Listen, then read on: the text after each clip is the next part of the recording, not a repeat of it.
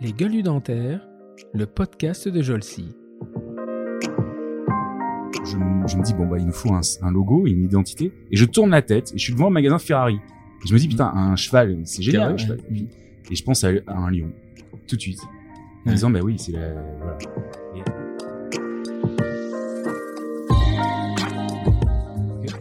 Et donc du coup la gars je leur ai dit bah assumez-moi mon salaire et en même temps moi je m'engage à développer le cabinet et à utiliser ça. C'est-à-dire que si mes mains ne peuvent pas travailler, ma tête peut.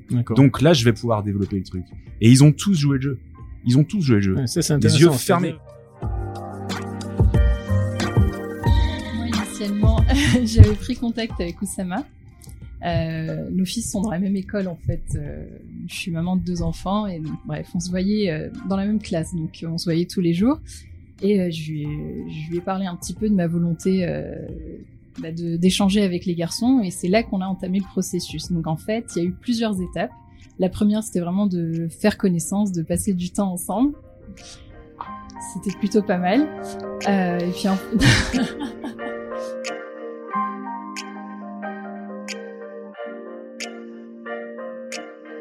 Bonjour et bienvenue pour ce nouvel épisode de notre podcast Les Gueules du Dentaire, le podcast de la société Jolcy. Ce nouvel épisode est à nouveau sponsorisé par la société Endoboutique. Endoboutique est un e-commerce qui distribue exclusivement des produits destinés à l'endodontie. Instruments manuels, mécanisés, rotation continue, réciprocité, vous y trouverez tout pour la désinfection, que ce soit de l'hypochlorite simple aux solutions les plus sophistiquées, en passant par les activateurs. Endoboutique est à l'endodontie ce que le vieux campeur est au randonneur. Pour l'endodontie, rien que pour l'endo. Que vous soyez omnipraticien, endodontiste, expert ou débutant, nul doute que vous trouverez tout ce qu'il vous faut pour exercer l'endodontie. Cette semaine, je ne reçois pas un ni deux chirurgiens dentistes comme j'ai l'habitude de le faire, mais je reçois une équipe complète de quatre praticiens. En fait, c'est cinq, mais le cinquième est beaucoup plus jeune et n'a pas voulu s'exprimer aujourd'hui. Il est encore un petit peu timide. Un exercice de podcast différent, peut-être plus compliqué que d'habitude, mais qui se justifie par l'originalité du lieu, des personnes et du concept qui les unit. Le cabinet d'endodontie ELA est un cabinet d'endodontie créé à Lyon il y a 11 ans par deux praticiens. Initialement composé d'un seul fauteuil et de deux associés dans un local de 60 mètres carrés, ce sont aujourd'hui 5 associés, 5 assistantes et 2 secrétaires qui occupent les lieux de 400 mètres carrés comportant 4 salles de soins, une salle de stérilisation, une salle de conférence et une salle de sport. Un lieu dont j'avais entendu parler, mais que je viens de découvrir aujourd'hui des visus. Mon premier constat, impressionnant. Ce lieu s'accompagne d'un concept professionnel un petit peu anglo-saxonisé. Probablement un précurseur de ce que pourrait devenir beaucoup de cabinets dans un futur proche. Un concept immobilier certes, mais également de fonctionnement basé sur un mindset très affirmé et a priori très assumé. Alors que beaucoup de praticiens se plaignent d'avoir trop de boulot, voire de, craindre le burn-out, eux ont choisi un travail en équipe favorisant l'équilibre vie professionnelle, vie personnelle. Rien que pour cela, ma venue ici en valait la peine. Je vais découvrir presque en même temps que vous ce que ce lieu et cette équipe originale cachent. Nous enregistrons aujourd'hui ce podcast dans les locaux du cabinet ELA, à Lyon, rue Vendôme, et j'ai le plaisir de recevoir autour de la table les docteurs Pierre-Marie Oliva, que vous avez déjà entendu sur un podcast, Mathieu Durand, l'un des fondateurs, Baptiste Rivori, Samia Abde- Abedanim, je l'appelle toujours Samia, donc j'écorche le nom, et le dernier arrivé, Marc Vercherin. Bonjour à tous. Bonjour. Salut. Salut Stéphane. Voilà, et bien euh, donc Pierre-Marie hein, qui avait fait un, un podcast avec moi Paul, euh, il y a c'est Paul, Paul Marie. Paul Marie, putain j'ai du mal. T'es pas le seul, hein. souvent Non, les non. gens se plantent. Ah bon, ça me rassure. Oui. Quelque part, ça me rassure un tout petit peu. C'est pas grave. Et euh, donc voilà, donc on avait fait un podcast ensemble qui était vraiment axé plus sur ton sur ton parcours, qui était assez, euh, qui est qui, qui est original et euh, qui avait mis l'accent justement sur euh, ta préparation depuis la deuxième année à rentrer dans la structure euh, et là et euh, bah, ça m'avait intrigué. Alors j'ai eu l'occasion de, vous rencontrer tous, de, discuter et puis euh, bah, est venue l'idée d'aller faire un podcast un petit peu original puisque ça sera sur la structure plus que sur sur des personnes, même si on va essayer de d'aller chiner un petit peu au fond de vous pourquoi pourquoi vous avez intégré cette structure parce que le le protocole d'intronisation enfin de- on va dire d'association est est assez intéressant et particulier j'avoue que je l'ai découvert et euh, il est surprenant mais il est à mon avis très intelligent alors avant de de rentrer dans le vif du sujet je vais vous demander euh, à chacun de vous présenter euh, en quelques temps, voilà, qui est Mathieu Durand, présenté par Mathieu lui-même. Par moi-même, c'est un exercice hyper difficile. Ouais, je sais.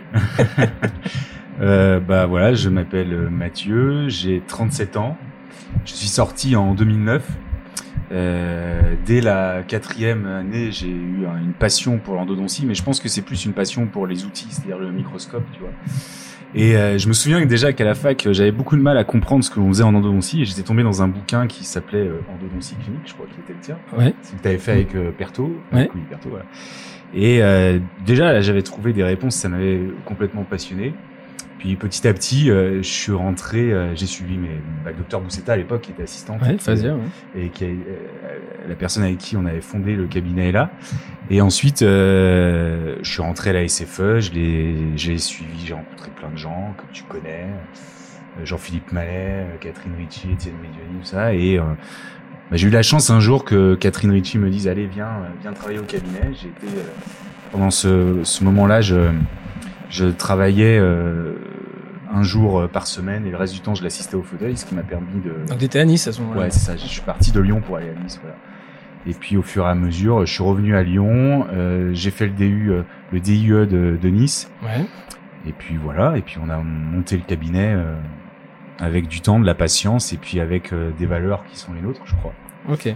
Mm. Donc on va revenir là-dessus, mais Ella est un. Au départ, c'était deux. Vous étiez dans 60 mètres carrés, donc avec Pfizer, Avec Faouzia, ouais. Faouzia, Ouais, pardon. Et euh, donc c'est. Et ensuite il y a euh, Oussama, alors qui est pas là aujourd'hui, et Ouais. c'est un peu un peu bizarre en fait parce que moi le le, le, le cabinet je l'associais beaucoup à, à Oussama. euh, enfin, c'était vraiment le, le, duo euh, qu'on connaît bien. Et euh, lui, il a décidé, on en reparlera tout à l'heure, d'aller revivre une autre vie. euh, ce qui est intéressant d'ailleurs parce que euh, il vit, en fait, il est en train de vivre une, une espèce de. Moi, je, je ressens ça. Enfin, on en parlera tout à l'heure si vous voulez bien, mais on a eu une voie, une, période où il y a eu une hyper spécialisation des praticiens. Les gens qui voulaient devenir endodontistes, d'autres parodontistes, d'autres implantologistes. Et j'ai l'impression, quand on voit les congrès, qu'il y a un peu un- une volonté maintenant des praticiens de devenir bons dans plusieurs disciplines et d'avoir accès à un, spécialiste dans certaines, dans certaines situations. Mais on a beaucoup de super omnipraticiens. Et Oussama a décidé de retourner là-dedans. Ouais, tout à fait. Alors, euh, le mieux, c'est que tu l'interroges lui. Oui, mais euh, non, mais euh, de ce que je peux en dire, euh, étant donné que j'ai passé une grande partie de mon activité euh, associée à lui, euh, ce qui est en plus d'être mon associé, c'était un ami très proche, Mhm. c'est un ami très proche. euh, c'est qu'il avait euh, envie d'un retour aux sources, hein, de, de vivre à la campagne, euh, voilà, dans un environnement complètement différent. Euh, et c'est vrai qu'il soulève quelque chose qui, moi, je l'avoue maintenant, après presque dix ans d'exercice d'endodontie, euh, manque dans notre discipline, c'est-à-dire euh, ce côté euh, accompagnement humain sur du très long Mm. terme avec les Mm. patients. Voilà, je crois que c'est ça qu'il avait envie de revivre. Le côté médecin de famille, effectivement, nous, on est sur du one shot, quoi. Ouais, ça, de-. On est hyper spécialiste euh, sur un acte donné, donc c'est vrai que ça nous permet de performer, mais en même temps aussi, euh, bah, ça limite un peu les relations humaines à un instant donné. Quoi. C'est pas faux, c'est pas faux. Et ça nous oblige à, quelque part, dans la communication avec les patients, à avoir des, des espèces de subterfuges pour les mettre à l'aise très vite, alors qu'on va les voir qu'une fois, et alors que c'est plus facile d'aller chez quelqu'un en confiance. Euh, souvent, on dit, le dentiste, j'y vais en confiance, mais là, il- à chaque fois, le patient doit renouveler sa confiance et on dépend beaucoup du, du correspondant euh, pour ça. Donc, s'il nous écoute, parce que je suis sûr qu'il écoutera quand même, au moins par curiosité, lui si tant est qu'il est, si tant est qu'il est le wifi là-bas, il est parti, il est parti à Tournu. euh, bon, il y a une très très bonne table, hein, mais euh, euh, c'est voilà. Euh, on va aller dans l'ordre, la chronologie donc de, de donc ce que tu dis pas, c'est que tu as une, une double vie. Hein, c'est tu fais aussi beaucoup de théâtre. Ouais, et, ça. euh, ouais. voilà, et Mm. que Je suis rentré. Ouais, c'est ça. C'est vrai que pour trouver euh, aussi, ça fait partie du de l'écriture du projet. On pourra en parler, mais pour trouver un équilibre euh, vie privée, euh, épanouissement personnel et euh, vie professionnelle, euh, l'aspect du travail collectif euh, permet euh, de réaliser aujourd'hui euh, mes rêves. Mhm. C'est-à-dire que je suis rentré euh, euh, au conservatoire de Villeurbanne de théâtre il y a maintenant quatre ans. Voilà. Ouais. Et donc euh, oui, euh, double vie, je sais pas, je fais quand même beaucoup de, de cabinets, mais ouais, effectivement, c'est ce qui me permet aussi de. de vivre ta passion en même Ouais, c'est ça. Ouais, tout à De fait. pas, de- non pas de vivre de ta passion, mais de vivre ta passion euh, Exactement. à côté, ouais. d'en vivre correctement. Euh, alors on va aller dans, dans l'ordre. Alors faut pas que je me trompe dans l'ordre. Donc je crois que c'est, c'est, c'est toi Paul Marie C'est moi qui après, arrive ouais. euh, la vieillesse, la vieillesse de la structure.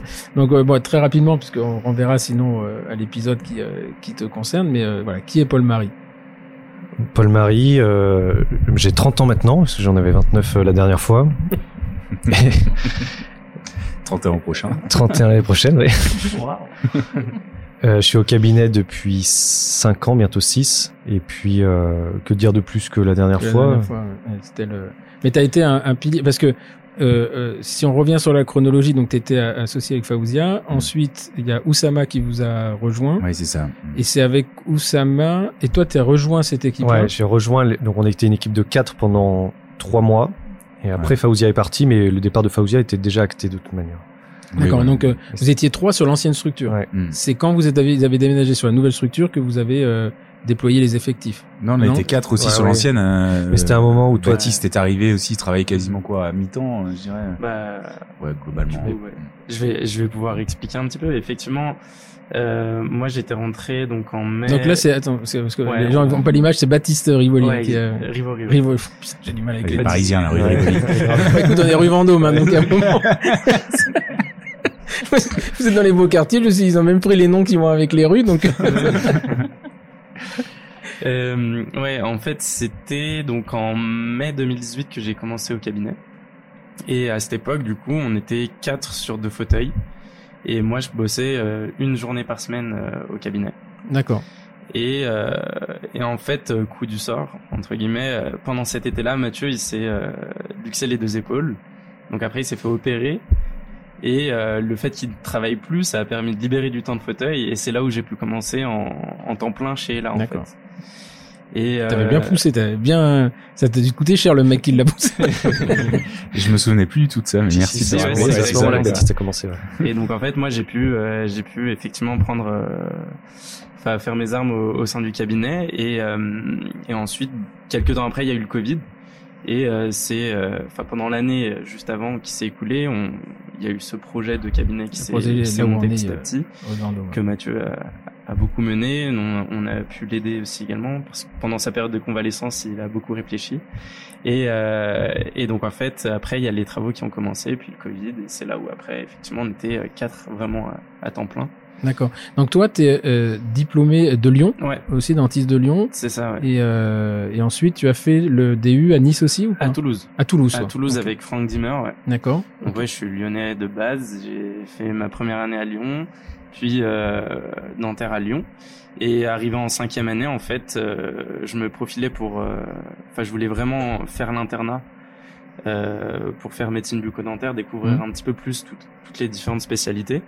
Et, euh, et à terme, voir si effectivement une spécialisation en, en endodontie était possible via la, la voie de l'internat. Et euh, en fait, pendant ma, ma, ma- mon année de cinq, ouais, pendant ma cinquième année, j'ai eu la chance d'avoir Oussama comme comme prof à la fac. D'accord. C'est là où j'ai vraiment pris conscience de l'endodontie. J'ai pu commencer à, à manier le microscope. Et euh, au même titre que Mathieu, en fait, c'est un outil qui m'a passionné.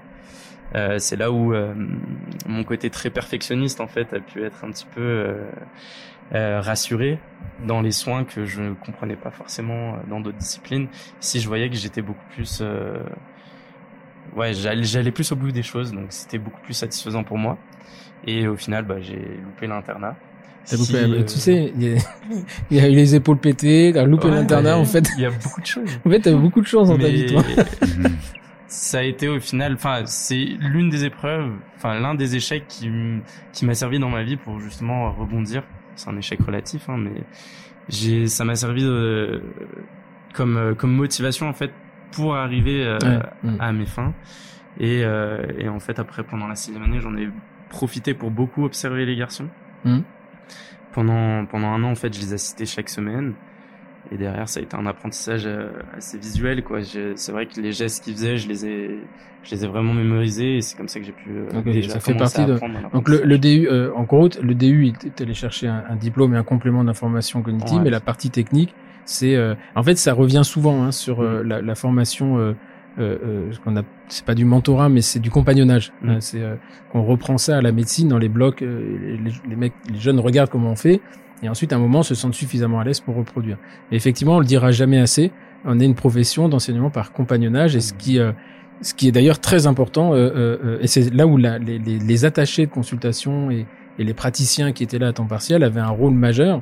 C'est-à-dire que euh, dans l'enseignement, je disais AV puisqu'ils ont disparu, Et, euh, et- c'est ce qui manque aujourd'hui à l'université, c'est d'avoir des, des, des, des, des mains qui font ça de façon routinière pour nous montrer le geste et nous, entre, et nous, nous entretenir. C'est euh, c'est comme quand on va courir un marathon, on commence par un 5 km, 10 km, un semi, et ensuite on arrive au marathon. Ok, et donc euh, euh, la seule femme des lieux, hein, par les assistantes, euh, parce qu'il fallait... Voilà, fallait remplir le quota. hein. Voilà, bah, le quota vous l'avez pas. Hein, c'est désolé, on est loin de la parité, ou alors il y a des choses. Euh, euh, donc, Ça, euh, on ne sait pas tout. Ouais, ça- pas tout. Il y a, des- t'as- il y a des choses, on t'a dit qu'on voulait pas Ouais, bah, aborder. C'est un sujet qu'on n'abordera pas. Donc euh, Samia, et qui ça, a donc. rejoint l'équipe euh, plus récemment, hein, si plus j'ai bien compris. récemment, puis ju- euh, juillet 2021. Donc euh, moi j'ai un peu un parcours différent. J'ai fait mes études à Cluj. Donc après un premier échec de P1 en France, je suis partie à Cluj. Donc euh, six années de dentisterie. En quatrième année, euh, j'ai été piquée par le virus de Lando À Cluj. à Cluj, ouais. Donc j'ai, c'était un échec de coiffage sur un de mes patients. Donc j'ai appelé ma mère qui est dentiste. Euh, je lui ai dit, écoute, j'ai tué sa dent, il, il me faut une solution, qu'est-ce que je peux faire? Elle me dit, bah écoute, il y a- à l'époque, elle m'a conseillé, c'était plus de sa génération, le livre de Machetou. Mhm. Et vraiment, j'ai, en une nuit, je l'ai dévoré. Et donc, je suis arrivée et j'étais prête à, à traiter mon patient avec, euh, avec tous ses bagages. Avec les broches et les limes. Ouais, c'est exactement ça. Là, il y, avait un, il y avait un décalage quand même de 20 ans. Ouais, c'est ça. Donc, euh, on va appeler ta maman. Je, tu me donneras son adresse et C'était à Cluj le décalage ou dans le bouquin? Non, le bouquin, parce que le, Pierre- le bouquin de Pierre Machetou, c'est Ah oui, c'était 1990. broche et lime. Ah oui, complètement. C'est Par contre, nous, en 1990. quatrième année, on n'avait pas le droit d'utiliser les, les rotatives. Donc, du coup, j'ai Ah bon? raccord. Ouais. En Ah quatrième année, on n'avait pas le droit encore. Il fallait vraiment arriver à la fin, euh, à la fin euh, des deux semestres pour, euh, Ouais, ça- c'est un truc qui m'a toujours étonné en enseignement. Pourquoi faire chier les gens avec un truc compliqué alors qu'il y avait un truc simple à utiliser Tu vois, c'est euh, on nous dit toujours il faut apprendre. Oui, mais on n'apprend pas l'endodontie avec des, des, des broches et des limes. C'est-à-dire ça, c'est quand on n'avait pas autre chose pour le faire. Ah, Aujourd'hui, c'est quand même. euh, putain, ça m'a toujours étonné de dire on va leur- en fait on va leur en faire baver. Ouais. Quand tu veux faire aimer quelque chose à quelqu'un, au contraire, commencer par la simplicité, tu l'emmènes dans la difficulté. Mais emmener quelqu'un sur les, les, les broches euh, avec la, la, la technique de mouvement d'enveloppe, déjà, faut quand même la conceptualiser quand t'as jamais fait d'endo. Voilà, ça c'est toujours un truc qui m'a qui m'a bluffé. Je me souviens quand on, à, à, à la salpêtrière, quand on avait dit on va faire euh, Wave One Thermafil, mais j'ai- cru que je pouvais plus rentrer dans le service. On m'a dit mais c'est honteux de simplifier à ce point-là. Ouais. Si ça marche, je sais pas pourquoi on s'en priverait. Et euh, donc voilà, ça y est, c'est toujours en activité d'ailleurs. Donc euh, donc toi, c'est intéressant. Tu, tu, tu, euh, en fait, t'as raté les- la première année de médecine et euh, tu, vra- tu veux vraiment faire dentaire et tu pars à, à Cluj euh, suivre tes études. C'est ça. Et donc euh, en quatrième année, on avait chaque été on devait faire un stage, euh, on devait faire un stage.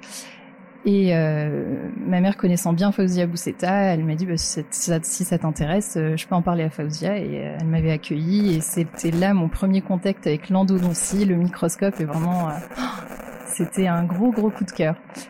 Et c'est là que j'ai su que je voulais faire de l'endo. Donc je finis mes études. De retour en France, je veux quand même faire de l'omnipratique, m'acheter mon propre microscope et commencer sur mes patients. Donc pendant trois ans, je fais de l'omni et puis ensuite euh, j'intègre un cabinet qui est à Belleville avec Fauzia du coup où j'ai travaillé pendant trois ans encore en tant qu'endodontiste, là pour le coup exclusive. Donc je faisais que les endos intra-cabinet. Et puis petit à petit, euh, je commençais à prendre des patients euh, de correspondants ex- extérieurs. Et puis après, ben, en, juillet, j'intègre le cabinet avec les garçons. Ok. Donc là, toi, t'as pas connu l'ancien cabinet. T'es arrivé tout de suite euh, une fois qu'ils avaient fait tout le bordel. quoi. Ah ouais, non, mais moi je suis arrivée, c'est ça. J'ai eu vraiment. C'est la salle de euh, sport qui a... La salle de sport. Mais en fait, on, peut intégration en parler, royale. on peut quand même en parler de la salle de sport parce que c'est quand même assez étonnant quand on descend en bas. C'est pas, c'est pas genre euh, ils ont mis trois trucs à côté. Non, c'est qu'il y a, il y a une, il y a une table pour faire du développé couché. J'ai vu qu'il y avait des, il y avait des, des poids, il y avait. euh, C'est inspiré voilà. d'une mini salle de CrossFit. Ouais, ouais, non, mais euh, faire, ouais. en fait, ce qui est, ce qui est, vous vous en rendez pas compte. Bon, déjà, il y a 400 mètres carrés, donc ça, ça pose là, quoi. C'est euh, et euh, mais il y a rien qui est fait au hasard. Enfin, c'est pas fait à peu près, quoi. C'est là, là où on enregistre. Donc, il y a un côté cuisine, un côté salle de conférence. Euh, ce que je disais à, à Paul Marie tout à l'heure, en arrivant, je dis bien parce qu'on reste dans mon coworking. Mais en fait, c'était pensé comme ça. Mm. C'est-à-dire qu'en fait, quand il a fallu défendre le budget, parce que le budget euh, travaux, euh, achat matériel, etc. Il faut le défendre et puis après tu dois trouver des investisseurs. Donc tu dois monter ton projet et ton projet, il faut qu'il soit censé. Et ils pensent aussi, même les, investi- les investisseurs, ils vont pas penser que retour sur investissement, ils vont aussi penser durabilité du projet. Mhm. Donc il y a aussi euh, le bien-être euh, du, du de- des personnes à l'intérieur, euh, l'organisation, comment on va développer le réseau, comment voilà. Donc il faut un outil qui fasse tout ça. Quoi. Alors quand tu parles d'investisseurs, c'est tes futurs associés. Il n'y a pas de les, les futurs associés, puis même tout simplement convaincre des banquiers. D'accord, mais eux ils investissent, enfin ils te prêtent. mais Oui, voilà, non, mais c'est ça que je voulais dire. Ok. Ouais, c'est un... Non, non, parce que là je me suis dit, on, Non, non, on est rentré dans une dimension que j'avais pas anticipée, qui m'intéressait, euh, qui m'intéressait vraiment. non, non, non, non, euh, c'est une erreur de ma part, mais c'est effectivement pour convaincre les, les, Les financeurs. Les financeurs. Ok, ouais. d'accord. Voilà. Ouais, parce que c'est. euh, alors, on va, on va repartir de là. Donc, euh, euh, toi, c'est 2011. Hein, tu tu t'associes avec Ouais. Faouzia, Faouzia, euh, ouais, Faouzia, et vous créez Ella. Alors, euh, Mm. tout à l'heure, je lui dis, c'est c'est un peu en aparté. Je dis, c'est quoi euh, Ella l'acronyme? Donc, c'est. euh, et je me demandais pourquoi le lion et pourquoi Ella. Donc, moi, j'ai la réponse, mais je te laisse la donner maintenant. Bah, t'as eu la réponse, mais euh, je sais pas si je vais donner la même. Ah bah, ça serait intéressant de voir c'est si tes c'est associés intéressant. pensent comme toi. Alors, le, sur le le- nom, c'est le même, je pense. Le, le nom c'est le même, on est d'accord. Je crois que c'est endodontie lyonnaise et associée. c'est pas qu'on est sûr, les gars. C'est pas, c'est pour ça que j'ai signé. Ça, jusque-là, c'était bien. C'est. Voilà. Euh, L'idée, en fait, si tu veux, moi, à l'époque, euh, je m'étais dit, putain, il nous manque. Euh, le problème qu'on a avec nos cabinets dentaires, c'est qu'ils sont ou avec les praticiens, je dirais même un médecin, même dans, enfin dans tous les domaines, c'est que c'est souvent très axé sur la personne. Mm. Et si on axe tout sur la personne, le jour où la personne s'en va, t'as plus rien à vendre en fait. Ouais. Et surtout dans une activité qui est pas, je sais pas, un cabinet dentaire euh, euh, dans un village ou dans un quartier où t'as une patientèle. Dire, Aujourd'hui, quand t'es endodontiste, qu'est-ce que t'as à vendre? Les mecs qui veulent bosser avec Stéphane Simon, ils bossent avec Stéphane Simon. Mm. Si demain, toi, tu vends un cabi ton cabinet Stéphane Simon, bon, ok, mais si ça va peut-être Ah non, c'est fonctionner. invendable. Je, je l'ai essayé. Hein. Non, Quand mais je suis parti à la bah, fac voilà, en tu- 2011, c'est j'ai fermé boutique. Ben oui, c'est invendable parce que c'est ton identité, ta propre personnalité. Donc ça veut dire que derrière, moi je suis parti du principe qu'il fallait définir des valeurs, un sens, et ensuite disparaître derrière ce sens. C'est-à-dire que c'est pas le cabinet Mathieu Durand, c'est le cabinet est là, avec une image. Et pour ça, il faut une identité qui rassemble tout le monde. Et le Lyon, euh, ça a été, bah déjà, on est dans la ville de Lyon, donc euh, Mhm. ça a été quand même assez facile. En fait, je roulais, je m'en souviens très très bien de ce moment-là. Ça a marqué ma vie, hein, parce que j'étais dans un embouteillage euh, à Lyon. Étonnant. déjà. Ouais, étonnant, hein. Et là, je suis face à quelqu'un qui a une voiture. Devant moi, c'était une Polo. Je sais pas pourquoi ça m'a marqué.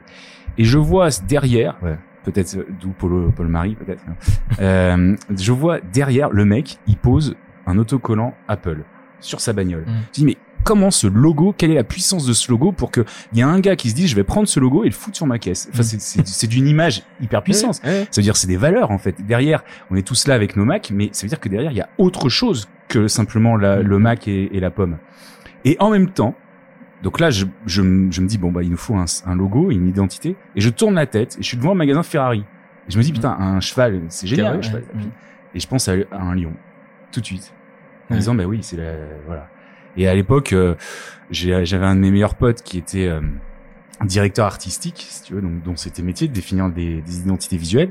Donc je vais parler du lion avec euh, tout ce qui ça ça allait rassembler comme idée. Donc nous on a voulu un lion euh, euh, qui amène l'image de la force tranquille, tu vois. Donc ça va. soit- Jusque là, j'avais la même définition tout à l'heure. euh, tout et- juste. et ça s'est fait comme ça. Donc on a essayé de définir ce lion et on s'est on s'est inspiré du lion de Madrid. Je crois qu'il y a un Mhm. lion sur une. Voilà, c'est- on s'est inspiré de celui-là. ouais. Et, et, et alors, ce, ce, ce, ce, ce- cette effigie, en fait, c'est pas une, une effigie, mais en fait, euh, il, est, il est assez joli d'ailleurs, ce, ce lion, mais euh, vous l'exploitez hein, dans la communication aujourd'hui ou, Ouais, ou, sur euh, beau- beaucoup de visuels. Il est bah, sur le, la fresque qu'il y a dans la salle de conférence. Il est aussi sur nos blues, Oui, effectivement. sur les tote bags qu'on donne aux patients. En fait, si tu veux, nous, ce qu'on veut, c'est que ça, crée- ça devienne un label. Ça veut dire que selon nos valeurs, et tu as parlé du processus d'intégration dans le cabinet, et je pense qu'on, j'aimerais moi qu'on en revienne dessus. Ah, on, va, ça, on va y revenir. ça veut dire aussi quelque chose. Euh, selon nos valeurs, s'il y a une endo estampillée avec ce lion, Hum, c'est une bonne endo. C'est ça qu'on va essayer de chercher. Voilà. D'accord.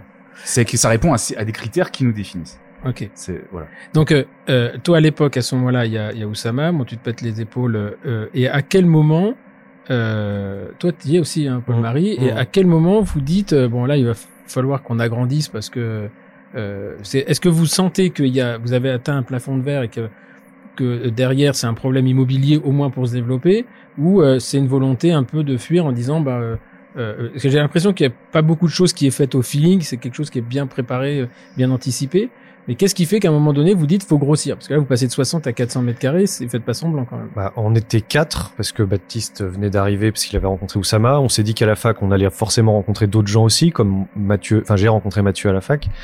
Et, euh, et on s'est dit à un moment, euh, les locaux nous plaisaient plus, la régie était compliquée, et on s'est dit, faut qu'on s'émancipe, quoi.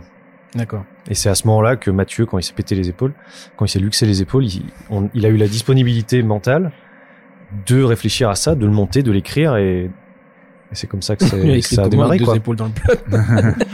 Alors pas de Je l'écrire, mais écrire. Les ordi, ça aide. hein. Mais Siri. effectivement, le- tu veux, moi, je me suis vraiment dit, bon, bah, Baptiste, euh, en fait, il y a aussi euh, Baptiste qui est arrivé. Hmm. Euh, en quelques semaines, euh, on s'est tous dit, euh, euh, c'est un avion. Euh, Mm. C'est vrai, euh, j'ai rarement vu quelqu'un d'aussi doué, euh, par euh, évidemment Paul-Marie et Samia et, et Marc qui vient d'arriver.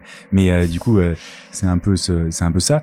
Et en fait, je me suis dit, mais si on n'a pas de place euh, pour le qui vienne bosser avec nous, on va vite se retrouver avec un mec qui va ouvrir son cabinet aussi en Mm. face. Mm. Et alors qu'on a les mêmes valeurs, c'est quand même complètement dommage et complètement con. On a plutôt intérêt à, à, à mettre en commun tout ce qui peut être mis en commun pour qu'on puisse travailler. euh, Développer, euh. Ouais, un des, un des exactement premiers trucs que tu m'avais dit quand on s'était rencontrés, c'était euh, plutôt que d'avoir plusieurs camemberts et qu'on qu'ils soient séparés, on va faire un gros camembert un peu plus gros, mais on va se le partager. Ça s'appelle un brie. Exactement. Va dire à un Normand, ça, va dire à un ça, Normand que le camembert et le brie c'est la même chose. C'était ça, c'était ça que tu m'avais dit. Bah, c'est moi qui. euh, Et ça a du suis sens, hein. de camembert. C'est toujours le cas maintenant. Hein. Et toi, alors, euh, c'est- euh, Baptiste, euh, le- quand tu es à ce moment-là, tu te dis bon, bah, ses épaules, il va quand même les récupérer. À ce moment-là, tu, tu te dis qu'est-ce que je vais faire quand il va revenir ou euh, ou, ou, est-ce que tu as l'intention d'ouvrir ton cabinet? Il y a prescription, hein, tu peux dire ce que tu veux maintenant. Est-ce que tu te dis voilà, ouvrir mon cabinet ou, euh, tu sens que ou tu les pousses à s'agrandir?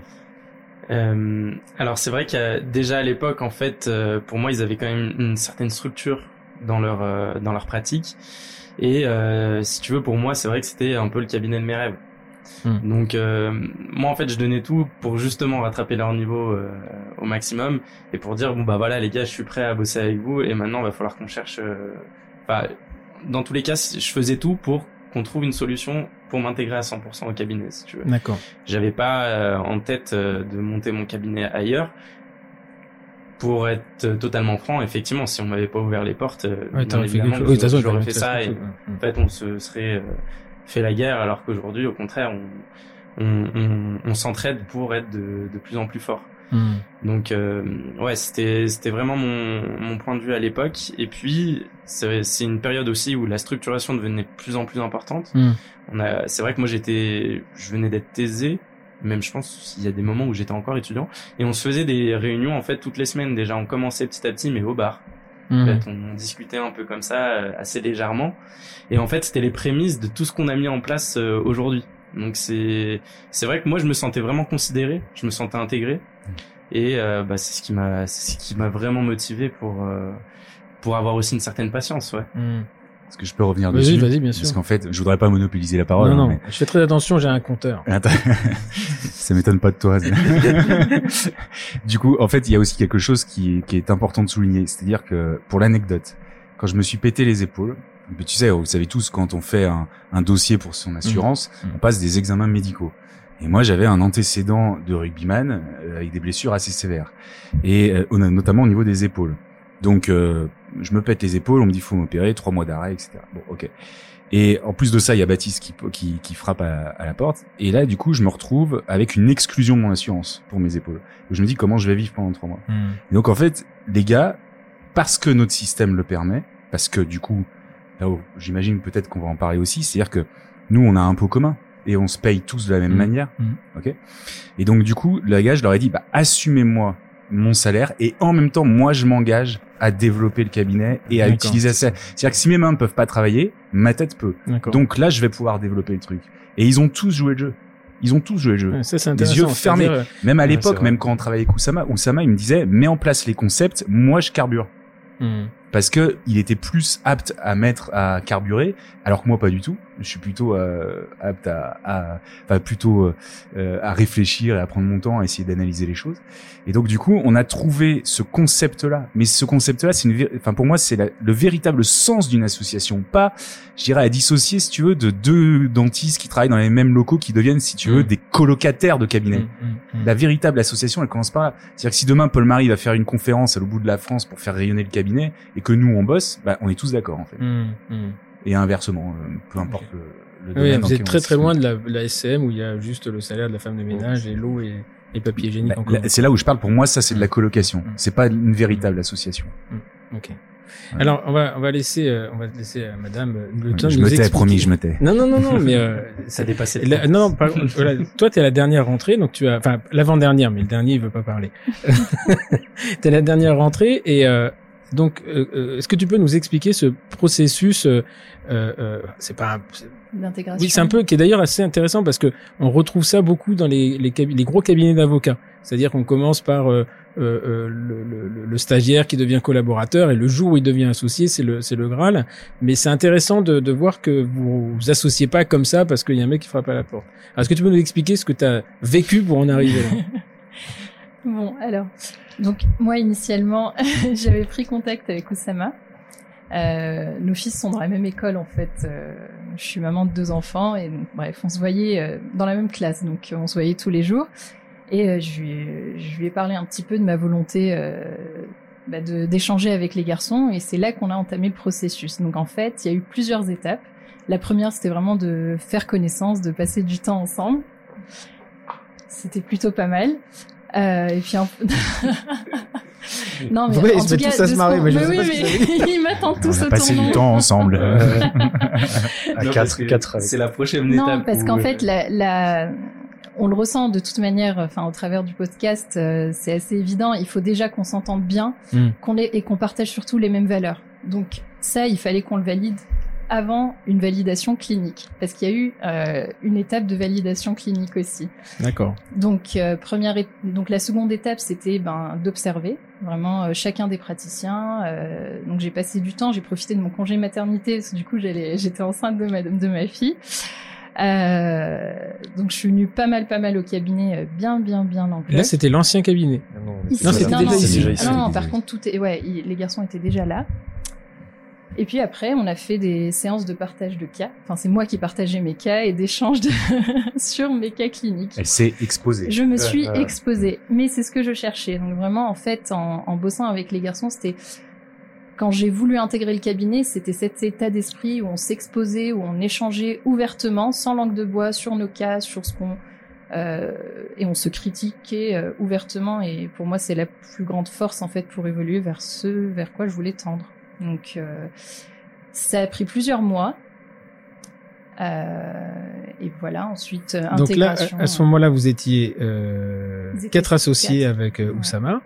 Et qu'est-ce qui fait que euh, qu'est-ce qui fait qu'à un moment donné, vous dites bah on y va? Parce que ça peut durer des années comme ça finalement. Donc euh, est-ce que vous vous fixez un de dire bah voilà on se donne 12 mois, on va dire 12 mois pour euh, pour se pour dire oui ou pour dire non, euh, ou est-ce que finalement vous attendez ce qu'il y ait une espèce de mûrissement, voir l'évolution euh, Il y a déjà une, une, une évidence sur les valeurs et les rapports humains qui doivent Mm. euh, naître. Et à partir de là, quand tout le monde est d'accord, euh, nous on regarde aussi nos structures. Est-ce qu'on a, euh, on peut l'envisager dans notre fonctionnement Et donc, euh, on a été quatre associés, mais c'était pensé pour cinq et optimisé pour cinq.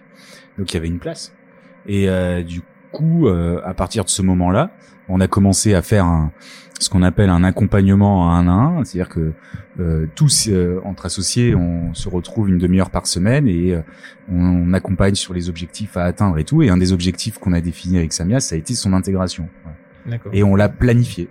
Euh, Qu'est-ce qu'il faut faire pour être intégré euh, Pareil pour la grille salariale, etc., qui allait se développer jusqu'à une intégration complète, etc.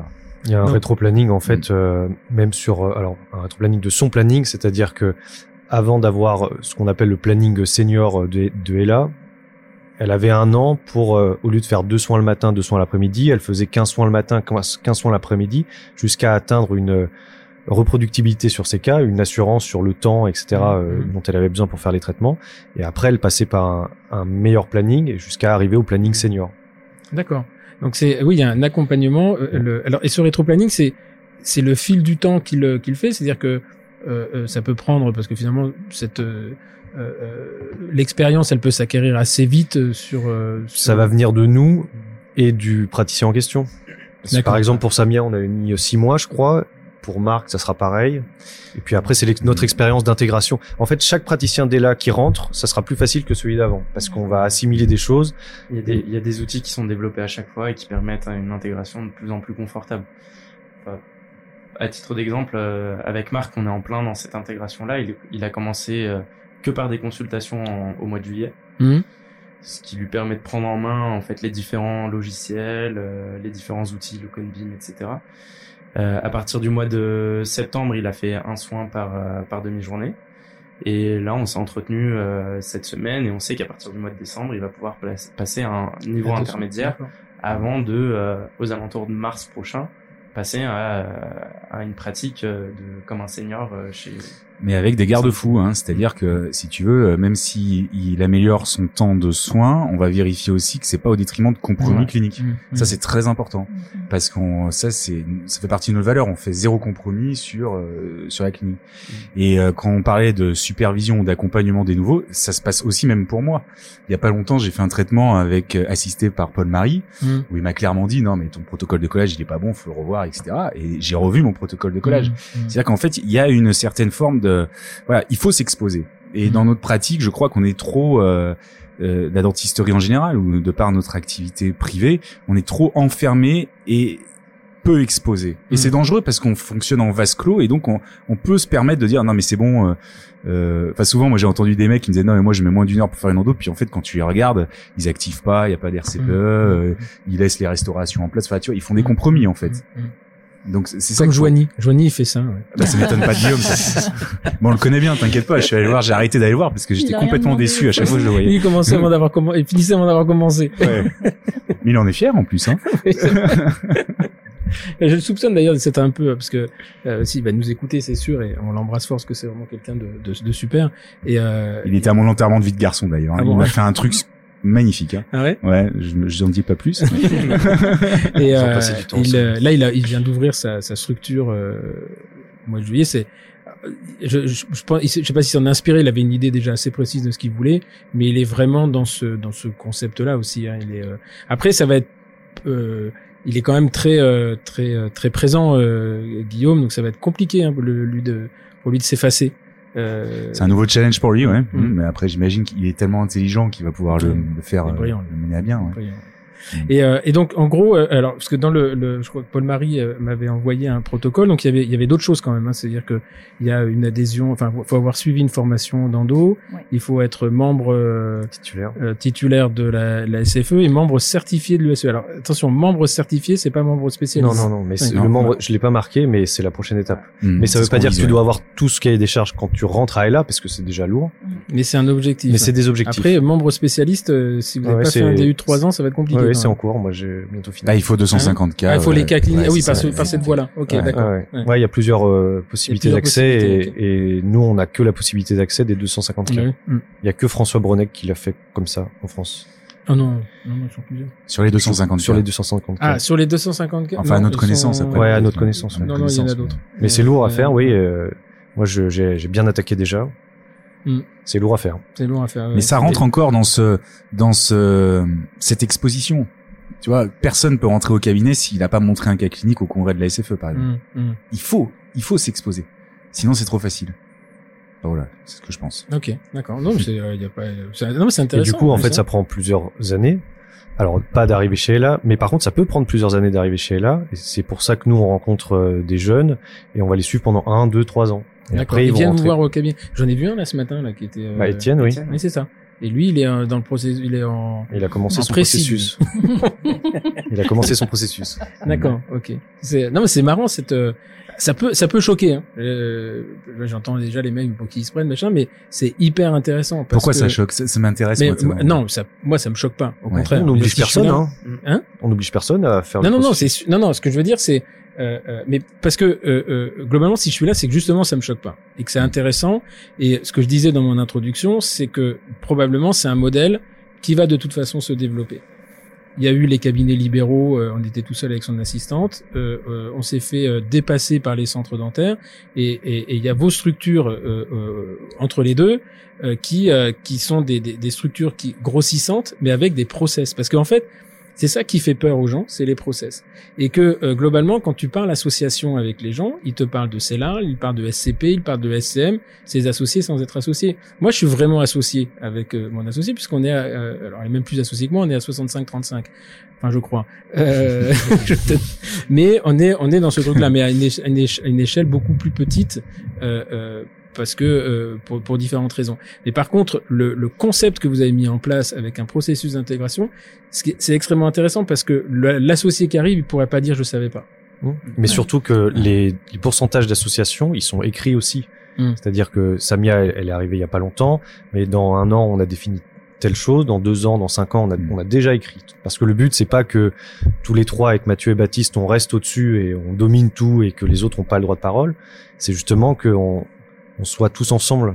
D'accord. Alors justement, Parce la- que la- tu, tu veux pas rester dans une structure qui te fait pas évoluer, en fait. ça Mais- c'est certain. Et c'est, ça a été notre euh, cas euh, et dans les autres cabinets où on était avant. Ouais, j'en très- discutais avec Mathieu, ça c'est- c'est c'est très intéressant ce qu'on parlait du, euh, du flat management et de tout mettre à plat. Mm. Et, euh, et, et ça. Alors juste euh, sur le plan juridique, vous êtes quoi en CELAR là? En CELAR, ouais. En CELAR et donc euh, euh, là actuellement vous êtes à euh, vous êtes 5 enfin vous allez être 5 vous serez à 20% chacun ou il y a encore Bah, c'est l'objectif. C'est l'objectif. Mais ça va pas se faire comme ça, parce que derrière, il faut que un, on se soit validé cliniquement. Par exemple, Marc, il faut d'abord que il arrive à notre euh, Planning. efficacité clinique, D'accord. d'accord. Donc efficacité clinique, ça veut pas dire que chiffre d'affaires, hein. ça veut dire euh, qualité de ces cas cliniques, etc. Compatibilité humaine avec euh, le personnel, etc. Tout ça, ça doit rentrer en considération. Mais aussi, il va falloir aller chercher quelque chose en plus, qu'on appelle bah, un soft skills, un talent. Mhm. Euh, par exemple, je sais pas, euh, Paul Marie, c'est une bête en comptabilité et c'est le meilleur d'entre nous. Donc c'est lui qui gère notre comptabilité. Donc ce talent-là, euh, il, euh, il doit s'exprimer, on doit le trouver, on va le chercher collectivement pour que, eh bien, il y ait une, il y ait une égalité qui s'installe et que pour qu'on soit tous à 25 à 20%, puisqu'on serait 5, euh, du coup, eh ben il faut que quand euh, Paul Marie euh, fasse de la comptabilité, il se pose pas la question en se disant mais merde, je fais toute la compta, les autres foutent rien. Mhm. Non parce que euh, Marc, par exemple, qui serait très bon en communication, il gère tous les supports de communication. pour ça c'est lui qui prend des photos depuis tout à l'heure. Par exemple, j'ai dit ça de manière totalement arbitraire, mais Non, non, mais j'ai bien vu, il a pris des photos dans tous les angles, euh, etc. Donc ça, ok. Et, et là actuellement, donc là vous êtes quatre, euh, enfin officiellement quatre associés, et vous êtes déjà à parité ou euh, Non. la, non, les- le non, nombre de parts il se fait. euh, parce qu'il y a eu du départ temps, d'Oussama qui a dû qui a rebattu les cartes, Ouais. et puis euh, Samia est là que depuis euh, euh, un an et demi. Donc euh, c'est un processus qui est long parce qu'on le veut solide. Voilà. D'accord. Et donc, Donc- vous rachetez des parts, vous vous rachetez Ouais, des ça, parts régulièrement. D'accord. Mais Ouais. on sait dans quoi on s'embarque, tout est clair, tout est écrit, donc euh, il y a Putain, aucune Les avocats, ils se frottent les frustration. mains. Ouais, c'est Ouais, c'est vrai que tous les, tous les écritures, ans, ça crée des écritures, mais euh, en fait, c'est pour une euh, bienveillance entre nous et un super partage, quoi. Ouais. Non, non, mais c'est, euh, c'est, non, mais c'est, c'est. Il y a pas de, il y a pas de, de coup pas à l'envers, quoi. C'est pour ça, Ouais. euh, moi, en fait, quand tu disais ça va choquer, j'ai vraiment ça m'intéresse, mais Mm. vraiment pas par euh, pour me dire, mais tiens, pourquoi les, enfin, sans jugement par rapport à ceux qui sont choqués. Je veux dire, pourquoi ça choque? Parce que c'est, si tu veux, tu, euh, euh, dès que tu déplaces un équilibre, Ouais. t'as une première réaction, c'est que ça choque. Tu sais, c'est comme, euh, je crois que c'est Schopenhauer qui disait, une nouvelle idée, elle est forcément mauvaise au départ. Au bout d'un moment, je te dis tiens, c'est peut-être intéressant, et à la fin, tout le monde t'explique que c'est lui qui l'a inventé. Hmm. Donc c'est-à-dire que vous, vous avez, euh, euh, euh, vous déplacez un équilibre. L'équilibre, c'était, moi, je veux dire, je suis diplômé de 94, donc j'ai commencé à travailler en 96. À l'époque, tu montais une SCM, le Conseil de l'ordre te faisait suer comme pas possible parce que dans SCM, il y a société. Et on n'était pas une profession commerciale. Hmm. Donc t'imagines l'arrivée des CELARL, d'accord? Et Ouais, la CELARL a été combien t'as de CELARL qui sont où c'est euh, un associé minoritaire. Donc c'est pas une association, c'est un contrat de collaboration déguisé. Donc là où c'est et donc à chaque fois tu déplaces un équilibre. On en parlait tout ce midi avec Samia quand elle, elle- elle est arrivée avec son diplôme euh, euh, roumain. Euh, bah, elle a eu du mal à se faire accepter. Maintenant c'est rentré dans les mœurs. Euh, les Pas centres chez nous, pas chez nous. Hein. Non. les centres dentaires, euh, ça a choqué, ça va compter, ça va commencer à rentrer dans les mœurs. Parce que, euh, euh, et je renvoie toujours à ce, à ce podcast avec Philippe Silbertson sur les blocages mentaux, où de toute façon, quand t'es bien dans un truc, t'as pas envie que ça change, parce que toi, ça va, ça peut te remettre en question. Et donc, quand je vous dis, ça peut choquer, bah, c'est-à-dire que dire, ouais, ouais, mais en fait, euh, ils en font un business. Hein? C'est devenu un business et, et c'est un business mais un cabinet dentaire est un business c'était euh, euh, je crois que c'est euh, Lionel Elbaz qui disait quand tu fais une prestation et qu'en échange tu te fais rémunérer, c'est un business. Bien sûr. Donc euh, à partir de là, ce mot-là peut être galvaudé, peut être mal utilisé. Donc là, ce qui est intéressant, c'est que vous déplacez le concept de l'association. Je suis le cabinet et tu es mon associé minoritaire. Hmm. Mais et ça fait bien de dire j'ai des associés. Sauf que là, vous êtes vraiment vraiment associé. Et moi, j'ai été associé à mon père. On n'a jamais été associé. C'est Hmm. marrant, hein, alors qu'on pourrait se dire avec mon père, on aurait pu monter une cellule 50-50. Bah non, en fait, ça s'est jamais fait. On était en SCM. Ouais, c'est hyper intéressant ce que tu dis. hein. Parce que j'ai pas du tout, à aucun moment, l'impression de monter un business, euh, au sens euh, où on l'entend en sous-texte. Ouais. Tu vois? J'ai vraiment l'impression de trouver euh, un fonctionnement et de m'adapter au monde d'aujourd'hui pour que derrière un, un euh, ben on arrive à avoir un modèle reproductible et deux euh, qu'on arrive à, à garantir, si tu veux, une certaine forme de label qualité. Ah mais Voilà. là, tu prêches vraiment vraiment. mais je sais que toi t'es convaincu. Mais Parce que d'abord, si tu veux, ce qui m'intéresse, moi, c'est de, de repousser les limites. Parce Mm. que une- quand tu vis dans une société, ta vie n'a de sens que si elle est pas comme si tu arrives à un endroit où c'est pas là où t'as commencé. Sinon, ça s'appelle la sclérose Mm. et tout le monde se fait chier et euh, tu deviens dépressif. Comme disait Jacques Charon, il, quand il a commencé Nanterre, il s'est dit si je continue comme ça, je vais devenir gros con et dépressif. Je lui ai dit comment va votre dépression. C'est marrant, tu, tu sais que je me suis dit exactement la a même chose. Ouais, Vraiment. mais Je me suis dit, je veux pas devenir ni chauve ni gros euh, avec euh, mon assistante comme maîtresse. Non, non, c'est c'est- c'est exactement ça. Je veux pas, je veux pas. Non, après, ceux qui ont suivi ce schéma-là, je ne les juge pas, mais c'est vrai que mon objectif, il était de créer quelque chose de. Euh, tu fais la moue je ne sais pas ce qui se passe avec les assistants dans ce cabinet. Ah, rien du tout. Alors là, pour le coup, euh, ça c'est un non, truc mais sur lequel. en euh, fait, c'est pour revenir, absolue. pour revenir à cette discussion qui est, qui est extrêmement intéressante, c'est que de toute façon, dès que tu es en dehors des clous, tu choques. Mais c'est la première réaction normale. Mm. C'est euh, euh, si tu reprends euh, euh, des exemples, parler de la pulpotomie en, en, en 2007, ça a choqué. Et, euh, euh, et c'était et, et ça développe des comportements très curieux, hein, Mm. voire de la haine. Mm. Hein et aujourd'hui, on m'explique la pulpotomie. Donc, euh, c'est assez intéressant. Mais à la limite, tu t'en fous parce que toi, tu as créé le chemin, tu sais d'où tu viens, et à la fin, il y a le, il y a le, le, le, le résultat. Et c'est intéressant parce que euh, euh, tout à l'heure, là, quand je suis arrivé dans ces 400 mètres carrés, je dis mais vous êtes euh, locataire ou propriétaire? Et Là, tu me dis non, mais on va, on va revenir là-dessus parce que aujourd'hui, on a l'impression que la seule chose qui se vend dans, un- dans un cabinet, c'est les murs. Mm. Or, avec votre système, finalement, tu assures ta, la pérennisation de ta sortie. Et t'as pas besoin des murs. En fait, j'allais, j'avais cette, euh, cette envie de, de dire ça quand on parlait tout à l'heure départ et de la vente départ quand tu rééquilibres. Mais en fait, si tu travailles dans une énergie pour développer l'activité, tu t'y retrouves forcément quand tu vends et tu vends quelque chose. Mm. Moi, si je pars et que quel- je mets quelqu'un à ma place, sans que ça ébranle la structure, je pourrais vendre mes parts euh, à taux plein. Mm. Et en même temps, bah il y a quelques, regarde, demande, demande-leur. Hein quand ils ont intégré le cabinet, enfin je veux dire Marc, euh, Samia, ils savent pas ce que c'est que d'avoir des trous dans leur planning. Moi j'ai commencé, j'avais un planning une endo le matin, une endo le soir, euh, j'allais faire du sport entre deux. euh, je, enfin voilà quoi, t'essayes d'exister, t'essayes, eux ils arrivent, c'est déjà tout plein, c'est déjà tout géré. Ils ont pas à gérer la compta, ils ont pas à gérer, euh, tu vois, le- tout l'administratif, tout ça c'est déjà tout fait. Donc ça, ça a un coût aussi. C'est une qualité. Ah oui, non, c'est une valeur. C'est surtout une valeur. Et surtout, une valeur. même si à la limite tu t'endettes pour acheter tes parts, tu t'endettes pour avoir un salaire qui est fixe. Parce que moi, ce que j'ai mis, le temps qu'on a mis pour gagner ce qu'on gagne aujourd'hui, il nous a fallu des années Mmh, mmh. de travail, de labeur, etc. C'est évident. Eux, ils arrivent, ils achètent peut-être des parts plein pot, alors que nous on les a créés, mais en même temps, ils ont le, sal- le même salaire Ils que moi tout de suite. Ils achètent de la valeur. Exactement. T'as, c'est créé de la valeur. Et, et ça, toi, ça c'est typiquement un terme de business. C'est quelle valeur tu crées. Première fois que tu rentres dans l'école, de- quelle est la, la valeur que vous voulez créer C'est un Et- investissement qui t'en rapporte, donc c'est. Oui, c'est. Mais effectivement, tu achètes ton confort. Mm. Ah, Tu achètes ton confort. Et toi, inversement, quand tu es associé euh, historique, eh bien en fait, tu assures ta pérennité. Aujourd'hui, euh, euh, euh, moi, ma plus grande victoire aujourd'hui, c'est d'avoir réussi à revendre une partie de mon cabinet. Tu vois, alors parce que en 2009, je suis parti, enfin en 2011, je suis parti la queue entre les jambes. J'ai fermé la porte, c'est terminé. Parce que j'avais pas anticipé ça comme ça. Donc, euh, ça, nous, ça, notre structure n'a absolument rien à voir avec la vôtre, mais le concept est extrêmement intéressant. Et surtout, vous avez, euh, vous passez par les fiançailles. C'est ça qui est intéressant. Avant le mariage, vous avez les fiançailles. Enfin, il y a- il y, a toute la partie, euh, toute la partie on se regarde. Validation. euh, et, et ça, c'est, euh, c'est quand même cool. hein. Il faut se tester, hein. Mm. Et ça bouscule, hein. Attention, hein. Attention. Parce que là, on, on, on fait un, on dépeint quelque chose, euh, c'est une partie de plaisir, mais c'est, euh, c'est pas toujours facile. Euh, on est d'accord. hein. Bah, justement, tiens, ça, qu'est-ce que vous avez comme difficulté euh, Qu'est-ce que vous avez rencontré comme difficulté? Je dirais peut-être pas, on va pas rentrer dans les détails, difficultés humaines, si un jour c'est pas fait, mais qu'est-ce que, quelle est, pour vous, laquelle est la première difficulté que vous avez rencontrée autour de la table, chacun une, euh, que vous pourriez dire, ouais, c'est pas une fois, c'est pas une balade tranquille quand même, la preuve. non, je, je, rigole parce que tout à l'heure, quand Samia racontait euh, justement son processus, on, on, rigolait tous en la regardant parce que, euh, enfin, je pense que c'est la mieux placée pour euh, donner son ressenti à bah, certains moments. Bah oui, c'est un challenge. Hein. C'est clairement un challenge. On a affaire, enfin, on fait face à. À l'époque, il y avait Oussama aussi.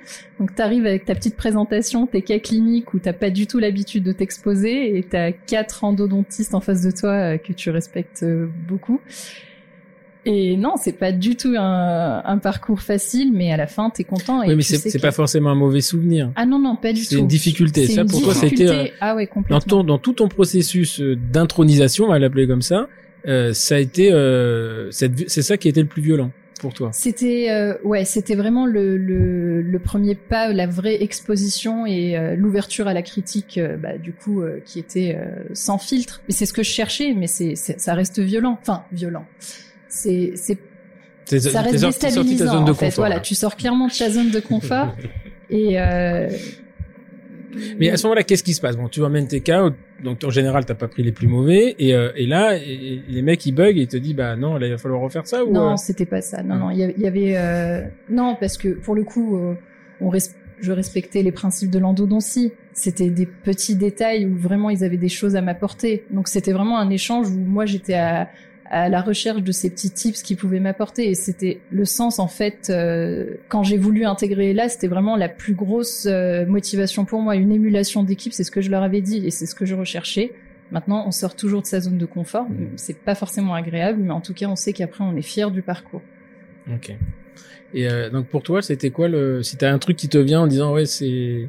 Euh, bah, je me souviens très très bien de, de ce moment. Je pense que les garçons non? mais c'est surtout, euh, en fait, c'était avec Mathieu Oussama. Euh, c'est une petite anecdote, hein, mais euh, en fait niveau papier, j'étais pas, j'étais pas au fait.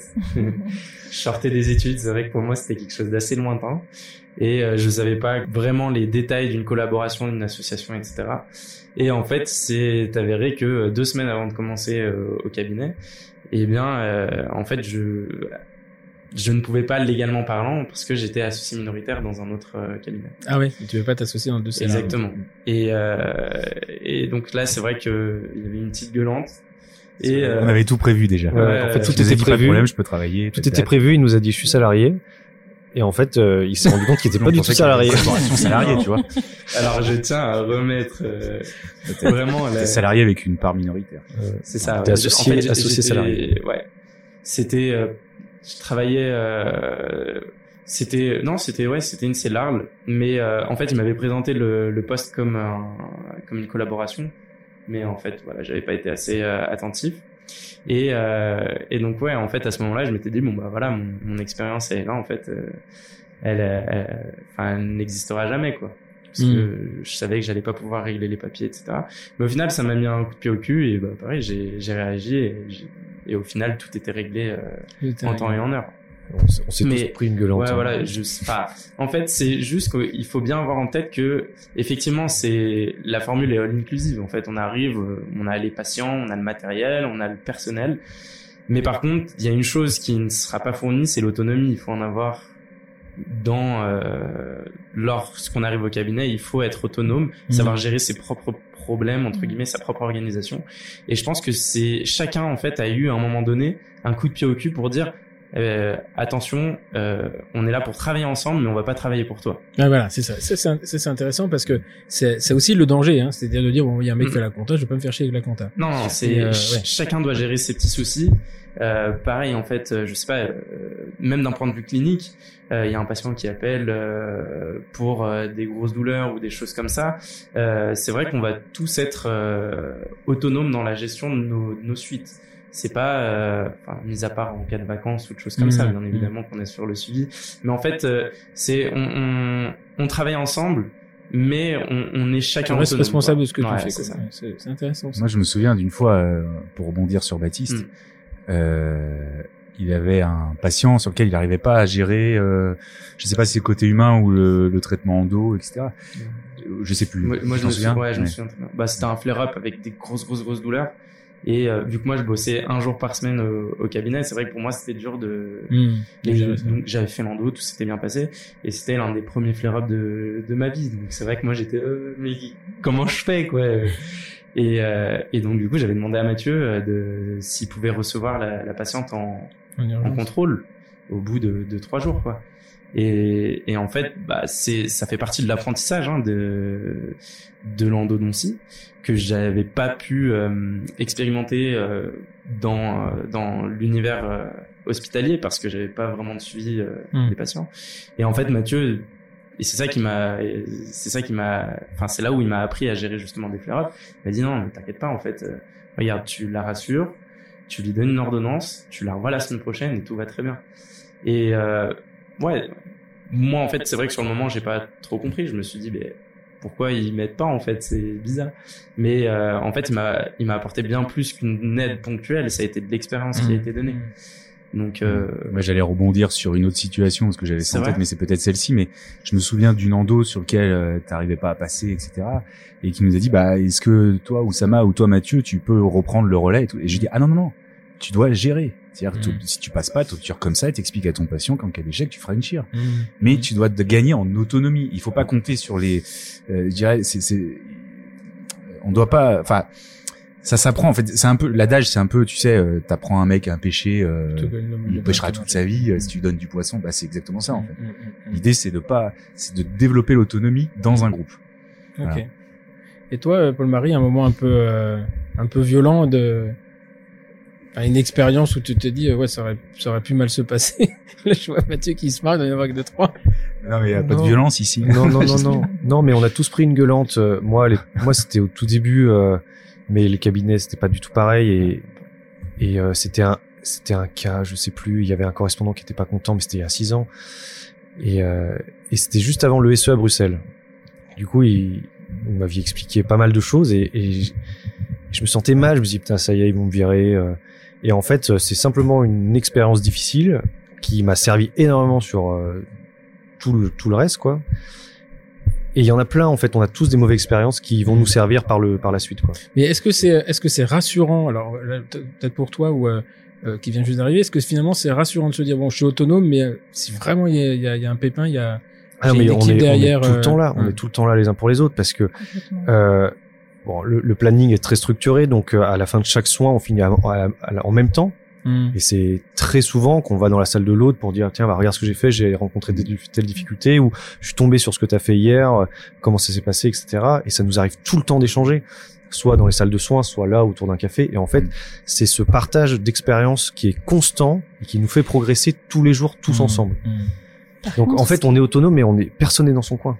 Clairement. Et, euh, et toi, Mathieu, là, tu tu restes quand même, enfin, t'es à l'origine du, du truc, c'est que, est-ce qu'aujourd'hui, t'es arrivé à, enfin, tu sais qu'il y a encore de l'évolution, mais ce qui se passe aujourd'hui, c'est un truc que t'avais identifié comme ça, ou finalement, tu te dis, bah, c'est pas ce que j'avais prévu, et, et mais c'est encore mieux que ce que j'avais prévu? Non, j'avais, je le fantasmais. Et souvent, quand t'as soulevé un fantasme, tu peux très vite être déçu. Hmm. Mais là, non, euh, non, c'est encore mieux. C'est encore mieux. C'est évidemment encore mieux parce que c'est cette la synergie moi que je me dis toujours en- que j'ai toujours en tête c'est que quoi qu'il arrive si tu fais 1 plus 1 avec le rapport humain ça va faire plus que 2 voilà. 3 ou 4 si ça fait moins que 2 là il y a un problème. Euh, peut-être euh, pour euh, partager les difficultés euh, je dirais que c'est très difficile de gérer dans un cabinet de groupe d'un groupe, enfin je sais pas si on a un gros groupe ou pas, mais à 15 personnes, euh, s'il y a du, de- du mécontentement qui petit à petit grossit comme un nuage, tu vois, Mm. je sais pas si je suis clair. Oui, je très. Notamment, euh, alors nous entre Pratt, si tu veux, euh, si moi je déconne, euh, Polo, Baptiste, Samia, ils vont me regarder, ils vont me dire Matt, tu fais n'importe quoi, on va se recadrer deux secondes, euh, tu vas trop centrer. Tu peux pas trop parler ou difficilement parler comme ça à du personnel. Hmm. Alors que je pense que moi, euh, il faudrait, mais je me contiens parce que sinon, euh, ce serait trop compliqué. Euh, mais c'est là où c'est difficile. C'est comment gérer. euh, C'est là les coups que je prends euh, euh, où je me dis mais merde putain, j'essaye d'être disponible, être sympathique et en fait faut pas toujours l'être. Hmm.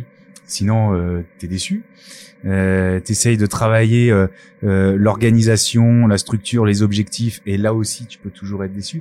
En fait, euh, ce qui est très difficile pour moi, c'est de me rendre compte qu'au final, euh, au sens société, ça fait vraiment société, une petite société, comme une société euh, civile, quoi. Euh, ça vit ensemble, et que des fois, il y a encore quelque chose que tu maîtrises pas. Mm. C'est-à-dire qu'il y a quelque chose qui est de l'ordre de l'humain, qui est de l'ordre de l'environnement aussi. On a vu pendant le Covid des talents s'exprimer et des angoisses apparaître. Mm. Et là, tu peux rien y faire. Et donc, il y a un côté psy, un côté quelque chose qu'il faut arriver à cerner, à comprendre. Et là, je crois qu'il nous manque, même si on peut avoir une intuition sur le management et les aspects humains, je crois qu'on n'est pas du tout formé à ça. Ah non, pas du tout. Et là, je vois, moi, je vois vraiment la limite à ça. Mm. Et on se pose la question de la version peut-être 3.0. Qu'est-ce, enfin, qu'est-ce que ça va être? Si on veut grossir, si on, on est très limité par l'aspect euh, gestion humaine à en- Mm. gérer encore plus de gens. Mais ça, Mm. c'est, c'est de toute façon. Euh, euh, toi, il y a, y a un truc tout bête. C'est euh, l'autre jour sur euh, euh, Endo boutique, j'envoyais un colis et c'était assez, c'était assez urgent et euh, et le, le transporteur donc passe à la société, prend les colis, etc. Et le vendredi 17h, le truc, est, le mec est toujours pas passé. Enfin, ça me rend fou. euh, J'avais promis à mon client qu'il l'aurait, etc. Donc j'appelle le service euh, commercial, qui est à Toulouse d'ailleurs, pratique, hein, le mec de Rouen, Toulouse, etc. Je dis mais attendez, c'est pas possible et je m'énerve. Et la dame me dit mais vous savez en fait, euh, on est vraiment désolé, c'est tout était planifié. Vous avez fait tout ce qu'il fallait, on a fait tout ce qu'il fallait et ça a merdé parce que le, le livreur il est pas passé. Le facteur et elle me dit c'est le problème du facteur humain. Mm. Et, et tu vois, c'est c'est là où c'est intéressant parce qu'une société, c'est la société GLS qui est hyper structurée, hyper organisée, t'envoies un mail, t'as une réponse et tout. À la fin, si t'as le mec qui veut pas, c'est c'est mort quoi. Mm. Et effectivement, le, le, le facteur humain, euh, euh, tu vois, chez Jolcy, maintenant, on est, on est 10, euh, 10 salariés. Je les adore tous. Mais quand il y en a un qui a un problème, qui a mal au ventre, un truc machin, et ben, en fait, ça déstabilise tout le monde et ça crée une espèce de tension à l'interne et qui nuit finalement à la société. Et, euh, euh, euh, et, et dès que tu es nombreux, en fait, tu multiplies, en fait, ce risque-là. Mm. Et, euh, là, l'autre jour, on, on discutait avec Camille, qui, qui, qui- qui- bon, je sais pas, on avait des difficultés avec le DPC et trucs. Elle me dit, tu te rends compte, quand on était tous les deux, c'était plus simple. Je dis, ouais, mais si on avait été tous les deux, on n'en serait pas là où on est. Mm. Et que quand t'as des ambitions, alors moi, c'était pas du fantasme, mais c'était, j'appelle ça des ambitions. Quand t'as atteint ton ambition, bah, tu te rends compte, et souvent, hein, d'ailleurs, les, les start et tout, tu leur dis, si, te dis, si j'avais su que c'était comme ça, j'y serais pas allé, mais maintenant, je suis très content. Ouais, c'est un peu juste. euh, je ressens un petit peu ça. Mm. Euh, ça fait aussi, ça donne un sens social hein, Ah, de sûr. regrouper les gens. Hein. Euh, même s'il y a, parce que ça peut nous arriver. de- Enfin, tu vois, moi, euh, quand je me suis pété l'épaule, euh, j'ai bon, j'étais force de proposition, c'est-à-dire que je suis arrivé avec une, en disant voilà, je vais bosser autrement, mais je vais quand même bosser. Euh, mais ils ont été aussi à l'écoute. Hein. Euh, c'est vrai que tout le monde peut avoir des petits maux de Mm, ventre, mm, ou des difficultés dans la vie. Mais ça, ça, Euh, le, ça le serait- passage à toi, je, je le connaissais pas, mais il est juste exceptionnel parce que ça montre la force du système. Mais C'est-à-dire- Oussama, c'était pareil avec ses problèmes Ouais. de son de son petit. Il a eu un problème qui est, qui est un, peu, un, bé- un bébé qui est né avec des problèmes de santé graves. Euh, on lui a dit mais euh, vas-y quoi, va à l'hôpital, nous on gère. Et ça, c'est ça, c'est la, c'est la puissance du truc. Je veux dire, s'il y a- si les gens nous écoutent, c'est, c'est- il faut se rendre compte de la de la puissance de la chose. C'est-à-dire que globalement, il n'y a pas que parce qu'on associe souvent euh, dans les as- dans les sociétés, les associations, tu discutes, c'est souvent euh, euh, au prorata du chiffre. Toi, tu fais tant de chiffres, moi je fais tant de chiffres. bon. Là, en fait, c'est que vous avez accepté et valorisé le travail non productif, non directement de l'outil de production. Ah, Et ça, ça c'est euh, c'est euh, c'est mettre des mots sur des, des des des trucs qui vous paraissent tout à fait naturels. Mais va dans un cabinet, combien de fois les mecs ils disent putain il prend plein de vacances, oui mais moi je fais de l'implanto. Putain, tu fais peut-être de l'implantologie, mais tu travailles 8 heures par jour comme moi. Et que ce que tu fais pas, moi je le fais. Et il y a un moment il va falloir valoriser le truc. Ah ben ça c'est certain. Ouais. Mais attends, euh, là tu parlais des difficultés, c'en est une par exemple. Moi aujourd'hui, je sais pas, on va mettre deux heures pour faire une endo globalement. Euh, moi, je, euh, avec euh, le temps, bon bah je vais vachement plus vite. Et donc du coup, je me retrouve euh, très, euh, des fois avec du temps, euh, bah, ça m'arrive de dire bon voilà j'ai le temps de boire un café. Je regarde, j'ai fini mon endo, euh, il me reste une demi-heure. Je propose aux patients, vous voulez un café Mm. et on boit un café ensemble. Et euh, euh, ça, c'est aussi important pour moi de comprendre que comme c'est un modèle collectif, Mm. il faut aussi que j'attende le groupe. Mm. Donc, le- à partir du moment où, euh, où ton, où ton expérience fait que euh, tu gagnes du temps, ce temps ne va pas, tu vas pas avoir tendance à remettre un soin en plus, mais tu vas l'utiliser différemment pour pas désorganiser les choses, si j'ai bien compris. Ouais, t'as entièrement ré- résumé les choses et super bien. C'est exactement ça. Parce que en Je- quoi ça désorganiserait le C'est-à-dire qu'en fait, alors d'abord, qui est responsable du planning? C'est Baptiste. Baptiste. Et, euh, et donc, co- comment il, f- en fait, c'est euh, comment tu organises les, les choses? Alors, si tu veux, la, la, la forme du planning, pardon. Euh, ouais, en fait, on, tout ça, ça découle, euh, on va dire, de la réflexion initiale. Elle vient plutôt de, de Mathieu, je crois, à, à la base. Il y a eu Paul Marie aussi qui, est- qui a participé. Puis après, c'est c'est moi qui, ai- en fait, chacun, on, on a on a amélioré petit à petit le, le planning et euh, et donc en fait aujourd'hui la le le raisonnement il est vraiment euh, on va dire transversal c'est-à-dire que tu à, à partir du planning tu fais un nombre de soins qui vont euh, générer un chiffre d'affaires si tu veux et euh, comme on a dit tout à l'heure, on a un pot commun. Et le but, c'est qu'on puisse tous rentrer dans un, un, seul et même planning pour faire un chiffre d'affaires qui est euh, le même par praticien et qui derrière, du coup, est cohérent avec euh, le pot commun. Et mhm. que chacun peut prendre la même chose dans ce pot commun-là. D'accord. Euh, donc, en fait, vous avez un taux horaire. Ouais, ouais. c'est ça. Euh, que vous multipliez par le nombre d'heures travaillées. Exactement. Le samedi ou c'est fermé le samedi C'est lundi, vendredi. Finissez assez tôt, je crois. J'ai vu 17h30. Euh... 17h, 17h. 17h. On commence à 8h, ouais, 8h midi. 8h, 17h. Mais on a une, une demi-heure de pause. Une demi-heure de pause. D'accord. Et c'est, euh, euh, ok, donc c'est pour ça que vous finissez. C'est intéressant d'ailleurs le, le fait de finir tôt. Ouais. Parce que comme ça, on a du temps libre. Vie aussi. Ah, oui, non, non, temps libre, temps pour euh, faire du sport, temps ouais. pour la famille. Euh, le ouais. seul truc, c'est faut pas que Camille écoute ça, parce qu'elle va me pourquoi tu fais pas ça? Désolé. Mais, Camille. Euh... non, vas-y Camille, il faut insister. donc, euh, euh, ok. Et donc vous avez un, un, un, un taux horaire. Ouais, exactement. Euh, dans lequel vous incluez vos revenus, puisque vous avez tous les mêmes, si j'ai bien compris. Euh, les salaires, les trucs, les machins, et, euh, et ensuite vous vous, dé- vous dépliez le truc quoi. Et du coup, l'équation, tu la prends en sens inverse. Tu pars de ce que tu veux avoir À la fin, euh, ouais. ouais, à la fin, pour le chiffre d'affaires visé, ce qui te permet derrière de calculer ton chiffre d'affaires et donc de euh, donner euh, un, euh, pardon, le, le coût de ton endo. En fait, ton, Ouais, du- ok, à partir horaire. du chiffre d'affaires, tu détermines ton coût horaire qui donne le coût de ton endo. En fait. Donc là, vous faites, euh, en, en gros, euh, tout le monde arrive en même temps, 8-10 premier traitement, 10-12 deuxième traitement, Hmm. 12h30, 15h30, 15h30, 17h30. Hmm. Ouais, En en gros, gros, c'est en gros, c'est ça. Pourquoi en gros Ouais, il y a, Ouais, des petites modifications. Si, a- tu veux, le cadre, il est important, mais il faut aussi amener certaines souplesses. euh, tous les traitements ne font pas euh, deux heures. Oui, c'est ça. Euh, Alors Ouais. ça, c'est intéressant parce que tu as une incisive, par exemple, tu vas pas, enfin globalement, quoique finalement, c'est pas une incisive une heure et une moyenne deux heures. hein. C'est, Non, euh, plus de temps. euh, bien sûr. bien sûr. et, euh, et donc oui, vous avez pas du tout de modulation euh, en fonction de la difficulté du cas. En fait, on, le- la, la réflexion qu'on s'est dit, c'est avant, avant, on avait, on regardait la radio, on disait, bah là, je vais avoir besoin d'une heure et demie, là, je vais avoir besoin d'une heure et quart, une heure quarante-cinq. Et puis en fait, on s'est rendu compte que dès qu'on avait une complication, on était obligé de rappeler le patient à trois semaines, à un Mm. mois pour faire un deuxième soin. Et ça, ça nous coûtait beaucoup plus cher Mm. que d'avoir un quart d'heure de rab euh, sur le même jour. Et ce quart d'heure de rab qu'on peut avoir ou une demi-heure, eh bien, on va l'utiliser pour faire bah, les tâches de planning, moi la compta, euh, Mathieu autre chose, etc. Et c'est beaucoup plus valorisant plutôt que refaire venir le patient. Oui, c'est, c'est- oui, je comprends très bien. ouais. Deuxième chose, si dans ta journée, tu arrives à, à, à réduire, par exemple, ton temps de soin d'une demi-heure, tu vas pouvoir rajouter une consultation qui, euh, et donc du coup, c'est un moment qui, euh, financièrement parlant, ne, enfin, ne t'apporte pas grand-chose.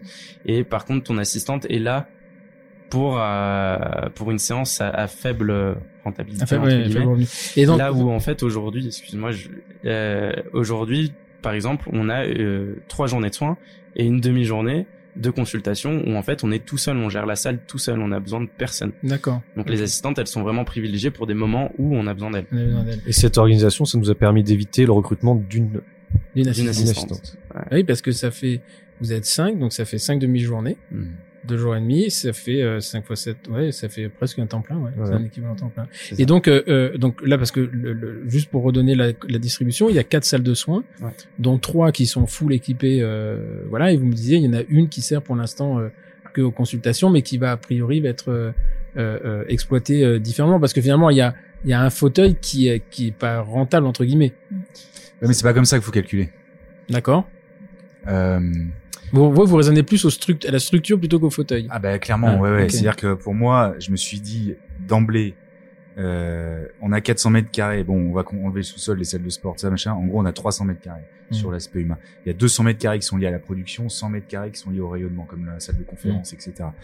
Les 200 mètres carrés liés à la production, on peut mettre quatre fauteuils. Bon, euh, on va définir, euh, on a défini les journées types. Euh, 4 soins, ça rentre bien. 5, c'est plus compliqué parce Mhm. qu'après, entre, parce que si les assistants, tu peux pas les faire bosser plus de 9h30, je crois, Mhm. ou machin. Donc, on s'est basé par rapport à ça. On s'est basé par rapport au cadre que la législation nous donnait. Et dedans, bon bah voilà, combien de soins on peut rentrer. Euh, et en fonction de ça, euh, bah déjà tu te rends compte que quitte à, à faut mieux faire moins de soins et aller surévaluer parce que au niveau du temps, parce que ça coûte bien moins cher que d'en enchaîner. Parce que faire revenir ton patient, ça coûte beaucoup plus cher que d'avoir du temps libre pendant ta journée, Mm. en fait. Mm. Ça, c'est ce que Paul Marie a dit, c'est ouais. extrêmement juste. Et en fonction de ça, on a, on a posé les bases de tout le fonctionnement du cabinet. Et on s'est rendu compte que, c'était quoi ta question, en fait? Pourquoi, pourquoi un fauteuil n'a pas rentable Enfin, il y a un fauteuil qui est pas rentable. Mais il est clairement rentable parce oui, que, oui, mais si tu veux, il faut, euh, c'est comme si on avait notre, euh, notre champ de, de carottes, bah, il faut bien à un moment les semer, les carottes. Mm. Donc, c'est de la rentabilité indirecte. Ouais. Mm. Oui, mais qui est calculée sur le coût du soin. Ah oui, qui est intégré dedans. Bah, bien sûr. Ouais. C'est-à-dire qu'en fait, on sait que tu prends une demi-heure de consultation, deux heures de soins, un quart d'heure de contrôle, par exemple, bah, tu sais que tu vas, tu- Tu vas pour soigner quelqu'un, il faut 2h45. 2h45. Ok. Il faut pas 2 heures. Mm. Et donc, tu calcules le coût comme Le ça. coût comme et ça. après, tu répartis en fonction des cotations, etc. Et le temps, globalement, c'est ça. le temps qui peut te rester sur ta journée, en fait, euh, il peut nous rester des fois euh, tout cumulé. Si t'as un quart d'heure de rab euh, par soin, ça, tu peux peut-être en une heure faire une incisive, par exemple. Mm. Mais en fait, ça va te demander plus de sté. Et du coup, il faudrait un, un autoclave plus grand parce que ça ferait euh, un soin par praticien ou plus de containers avec plus de cassettes, plus de et ça, en fait, on l'a calculé, c'était plus rentable de cette manière. Et si par exemple tu fais des soins de deux heures et tu, tu fais tu mets un- une incisive d'une heure, euh, il te reste une heure. Bon, bah tu fais deux consultes. Comme la rentabilité est calculée sur le global, tu perds pas. Et mais alors tes consultes, c'est-à-dire que toi tu vas l'anticiper. Elle va savoir que si par exemple mardi prochain tu as une incisive, elle va pouvoir te mettre deux consultations, même si t'es pas de demi-journée de consulte. Ah, bien sûr. D'accord. Ok. Ouais, il y a quand même cette. euh, Et c'est ça notre souplesse, liberté, ça nous permet de voir des il y patients aura des fois pas un- un petit peu plus en urgence Mais- quand le cas le demande. Ou... D'accord, mais il y aura Mais par- pas, dans la mesure du possible, vous rajoutez pas de soins. Non. Mais par contre, euh, elle va rajouter des consultes s'il reste de la place dans la journée ou déjà il y a une légère surévaluation du temps de soins D'accord. Ok. dans tous les Oui, cas. parce que, enfin, je sais pas si vous faites beaucoup de coiffage pulpaire, mais le coiffage pulpaire, tu vas pas le prendre pendant, Non, pas- pas deux heures, ouais. Ah, c'est bah, c'est d'ailleurs très difficile parce que des fois Ouais. Tu sais pas si tu vas faire un traitement d'eau ou un coiffage. Ouais. Et comme tu sais que si tu vois une seule fois le patient, t'es hyper rentable. Mm. Et même pour le patient, enfin c'est un gamin de 8 ans, euh, t'as fait l'anesthésie, t'as envie de faire l'endo dans la foulée quoi. Mm, mm, mm. Donc le- le- effectivement, le coût du coiffage pulpaire et du traitement d'eau, là on est sur quelque chose qui est Mm. difficile à gérer. C'est que personne n'arrive à trouver la, Bah, personne n'arrive à trouver la euh. L'idéal ce serait de vendre le coiffage au prix du traitement Ouais, d'eau, c'est ce que mais euh, c'est ce qu'on fait. euh, ouais. Non, non, non, mais en, en diminuant le prix du traitement d'eau. Ouais. Ouais voilà, C'est ouais, qu'on fait deux devis du même montant, mais qui est pas de deux heures, qui est diminué, parce que on met pas eu- on met pas une heure et demie pour faire un, un coiffage.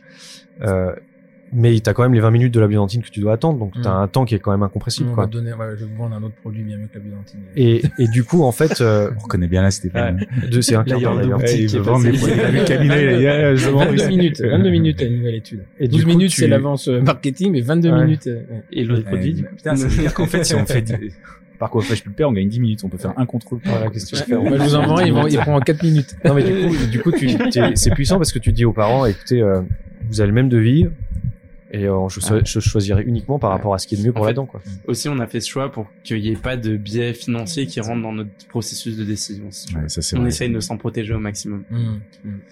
Et donc, et d'ailleurs, c'est, c'est, euh, qui, qui, qui présente les devis? C'est les assistantes ou c'est vous?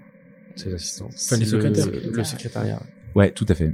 Mm. Donc vous, vous avez la consultation au fauteuil, et ensuite ça part au secrétariat et, euh, et, euh, vous utilisez quoi comme euh, logiciel métier?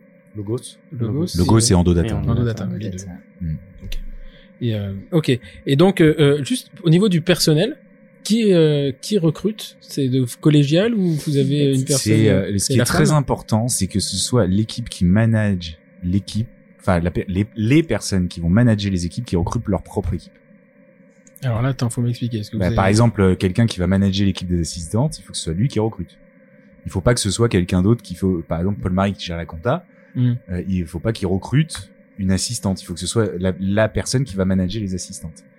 Parce que D'accord, c'est Donc ça on recrute pas à quatre, euh, Ouais. Baptiste pour les assistantes, Mathieu avec une des secrétaires pour le secrétariat. D'accord, donc c'est c'est Ouais, toi chaque- qui vas choisir la, avec ton autre secrétaire Non, pas du tout. Non Moi, j'ai, moi, si tu veux, moi, mon rôle dans le cabinet, c'est d'accompagner euh, les humains, si j'ose dire. Mhm. Et mon, mon Caroline, qui est la chef de nos secrétaires, et euh, qui dirige le pôle de secrétariat. Là, par exemple, elles sont deux, elles étaient trois à un moment. Donc là, elle est en phase de recrutement d'une deuxième personne. Mais je n'interviens pas dans son choix. Mais je m'assure qu'elle fasse les bons choix. D'accord. Par exemple, elle me dit, bah voilà, cette personne-là, je la sens pas. Bon, pourquoi vous la sentez pas? Bah parce qu'elle s'est comportée comme ça, comme ça, comme ça. Ok, selon quels critères, etc. Mais en fait, selon des outils de management comme l'outil disque, Mhm, mhm. c'est-à-dire, bah en fait, non, elle est à l'opposé de vous.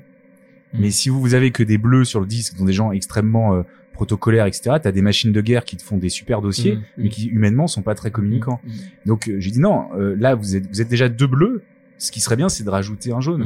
Est-ce que vous avez, oui, et à partir de ce moment-là où elle comprend le concept, elle se dit, mais en fait, je vais aller chercher quelqu'un qui est à- naturellement à l'opposé de moi, le définir une fiche de poste ou un recrutement intelligent, c'est-à-dire je vais d'abord définir mon équipe. Avoir que des bleus dans une équipe, c'est un problème hein, pour moi. Et pourquoi le disque d'ailleurs? Pourquoi vous avez pris ce Parce qu'il y en a plusieurs. Il y en a plusieurs parce que on l'a trouvé. euh, bah c'est moi, c'est moi qui l'avais trouvé à l'époque euh, quand je m'étais posé la question du management. Euh, J'avais trouvé que c'était assez facile. C'est Mhm. celui qui m'avait plus parlé. Il est assez simple. Euh, Ok. Non, non, mais c'est Voilà. euh, parce qu'en fait il y a plusieurs outils et, ouais, et qui évaluent, évaluent pas du tout la même chose en fait. C'est ouais. intéressant. Mais euh, l'idée de effectivement de de, de d'ailleurs le recrutement c'est quelque chose qui, qui qui est enfin je sais pas si vous connaissez le livre qui s'appelle Who Who is Hiring c'est euh, en fait c'est c'est la clé d'une c'est la clé d'une société c'est ce qu'il y a de plus dur. hein. Parce que vous savez aujourd'hui je me disais mais qu'est-ce qu'ils foutent les RH et en fait ils ont un vrai métier. eux.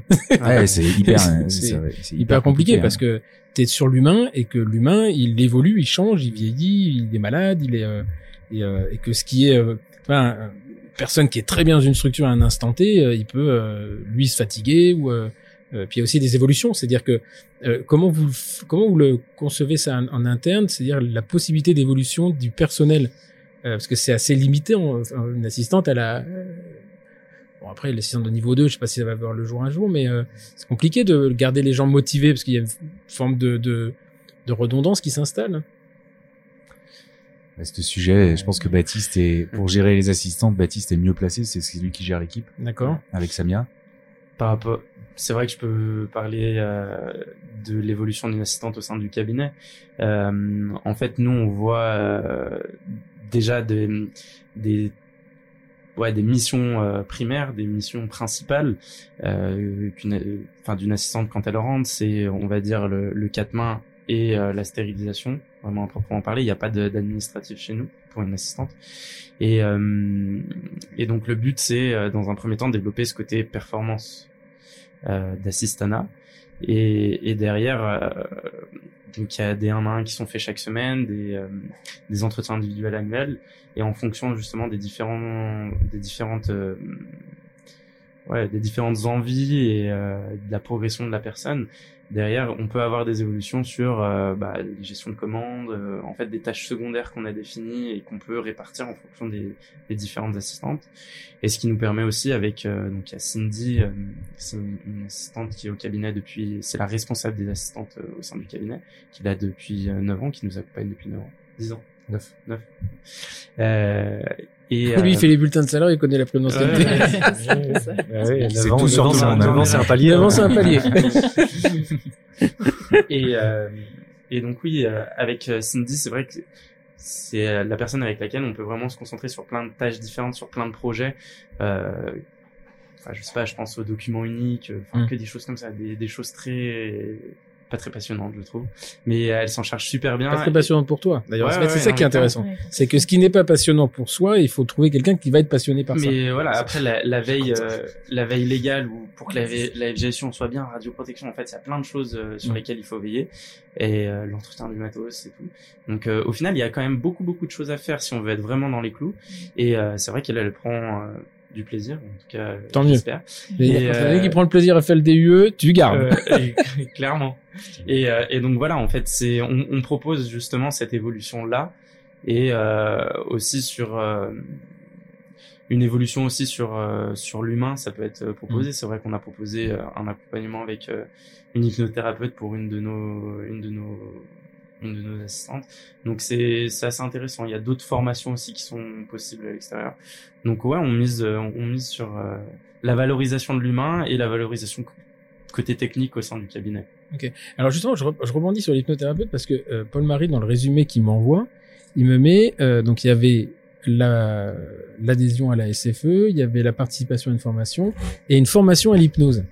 Hein, enfin, c'est- j'ai pas, j'ai Ouais, pas rêvé. ouais. Et, euh, et ça, ça, je me suis dit tiens, c'est marrant. Euh, euh, et pourquoi justement intégrer ça et, Bah, et Mathieu pas l'avait avoir dit fait, faire moins de moins de 4 heures au marathon bah, Mathieu l'avait fait au ça pourrait, départ. ça pourrait. Mathieu l'avait fait Pendant au départ avec 80 une au snatch au crossfit, ça pourrait être pas mal.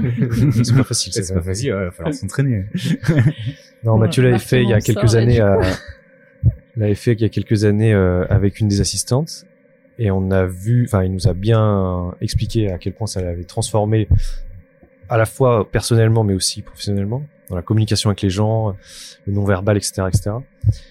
Après, je l'ai fait avec Oussama et deux assistantes et après, on a tous vu à quel point ça nous avait fait progresser. Justement, tout à l'heure, on parlait de euh, le fait qu'avec le patient, c'est du one shot. Et ben, Mm. cette, une formation d'hypnose médicale, euh, ça nous a beaucoup fait progresser justement sur la puissance de ce one shot euh, pour que ça il y ait toutes les informations qui passent, qu'on soit le plus bon possible avec lui. Mm. Euh, et du coup, on l'a intégré dans notre cahier des charges. Donc. Baptiste l'a fait, Samia et Marc euh, ont commencé euh, il y a un Et mois. donc c'est quoi? Mais c'est vraiment le cycle complet que vous faites ou c'est euh, une formation de deux jours? Non, non, c'est un non, cycle complet. Donc là, Ah non, non, c'est l'équivalent d'un DU qu'on veut. hein, C'est le, c'est le, laquelle Là, on le formation fait chez Clinical avec Marc et c'est sur euh, 12 jours, Marc. Ah oui, c'est le avec euh, Philippe Miras. Exactement. ouais. Nous, on avait Avec fait, le euh, signe. On avait fait Hypnotis et Baptiste avait fait le DU de Toulouse avec Franck Dimmer. D'accord, ok. Parce qu'il y a, il y a, sinon il y a celle de la travail qui participe Vianney sur le à l'école de française d'hypnose ou je sais pas quoi ou le, le centre d'hypnose. Mais effectivement, euh, Philippe Miras, qui est un bon copain, Ouais, qui était le, le un des premiers interviewés euh, euh, sur le podcast. Si tu, euh, tu écoutes et, et avec le signe. Et c'est le seul- c'est le seul mec que j'ai trouvé qui fait plus de fautes de frappe que moi. c'est les dyslexiques. J'ai arrêté d'écrire, Ouais. C'est ouais, vraiment des fautes de frappe. Hein. Mais a des fois, j'arrive même pas à me relire. C'est un truc de fou. Donc je dis c'est le correcteur, mais euh, et donc Philippe, il est, il est, il est, il est pire que moi. Et donc, euh, et vous l'utilisez au quotidien? Et oui, c'était, c'est très important, si tu veux, qu'il n'y ait pas de différence entre nous. Il faut pas qu'il y ait un correspondant ou un patient qui se dise, ah putain, lui, euh, il m'a mieux compris, il m'a mieux écouté que l'autre, ou etc. D'accord. Tu comprends? C'est pour Ouais, ça qu'il ouais. nous faut tous les mêmes outils. Il y en a forcément une différence entre nous, c'est évident. Hein. Moi, Bah, je- déjà par l'ancienneté, obligatoirement. Oui, c'est ça. Et puis il y a le style, euh, il y a la Mm. personne qui on est, etc. Et je sais très bien qu'il y a des correspondants qui préféreront bosser avec Baptiste, avec Paul Marie. Ça Mm. me pose aucun problème. Je trouve ça génial. Et ça pose aucun problème à personne ici. Ouais, en c'est ça. Mm. Alors justement, quand vous avez vos correspondants ou il y a les correspondants d'Ella?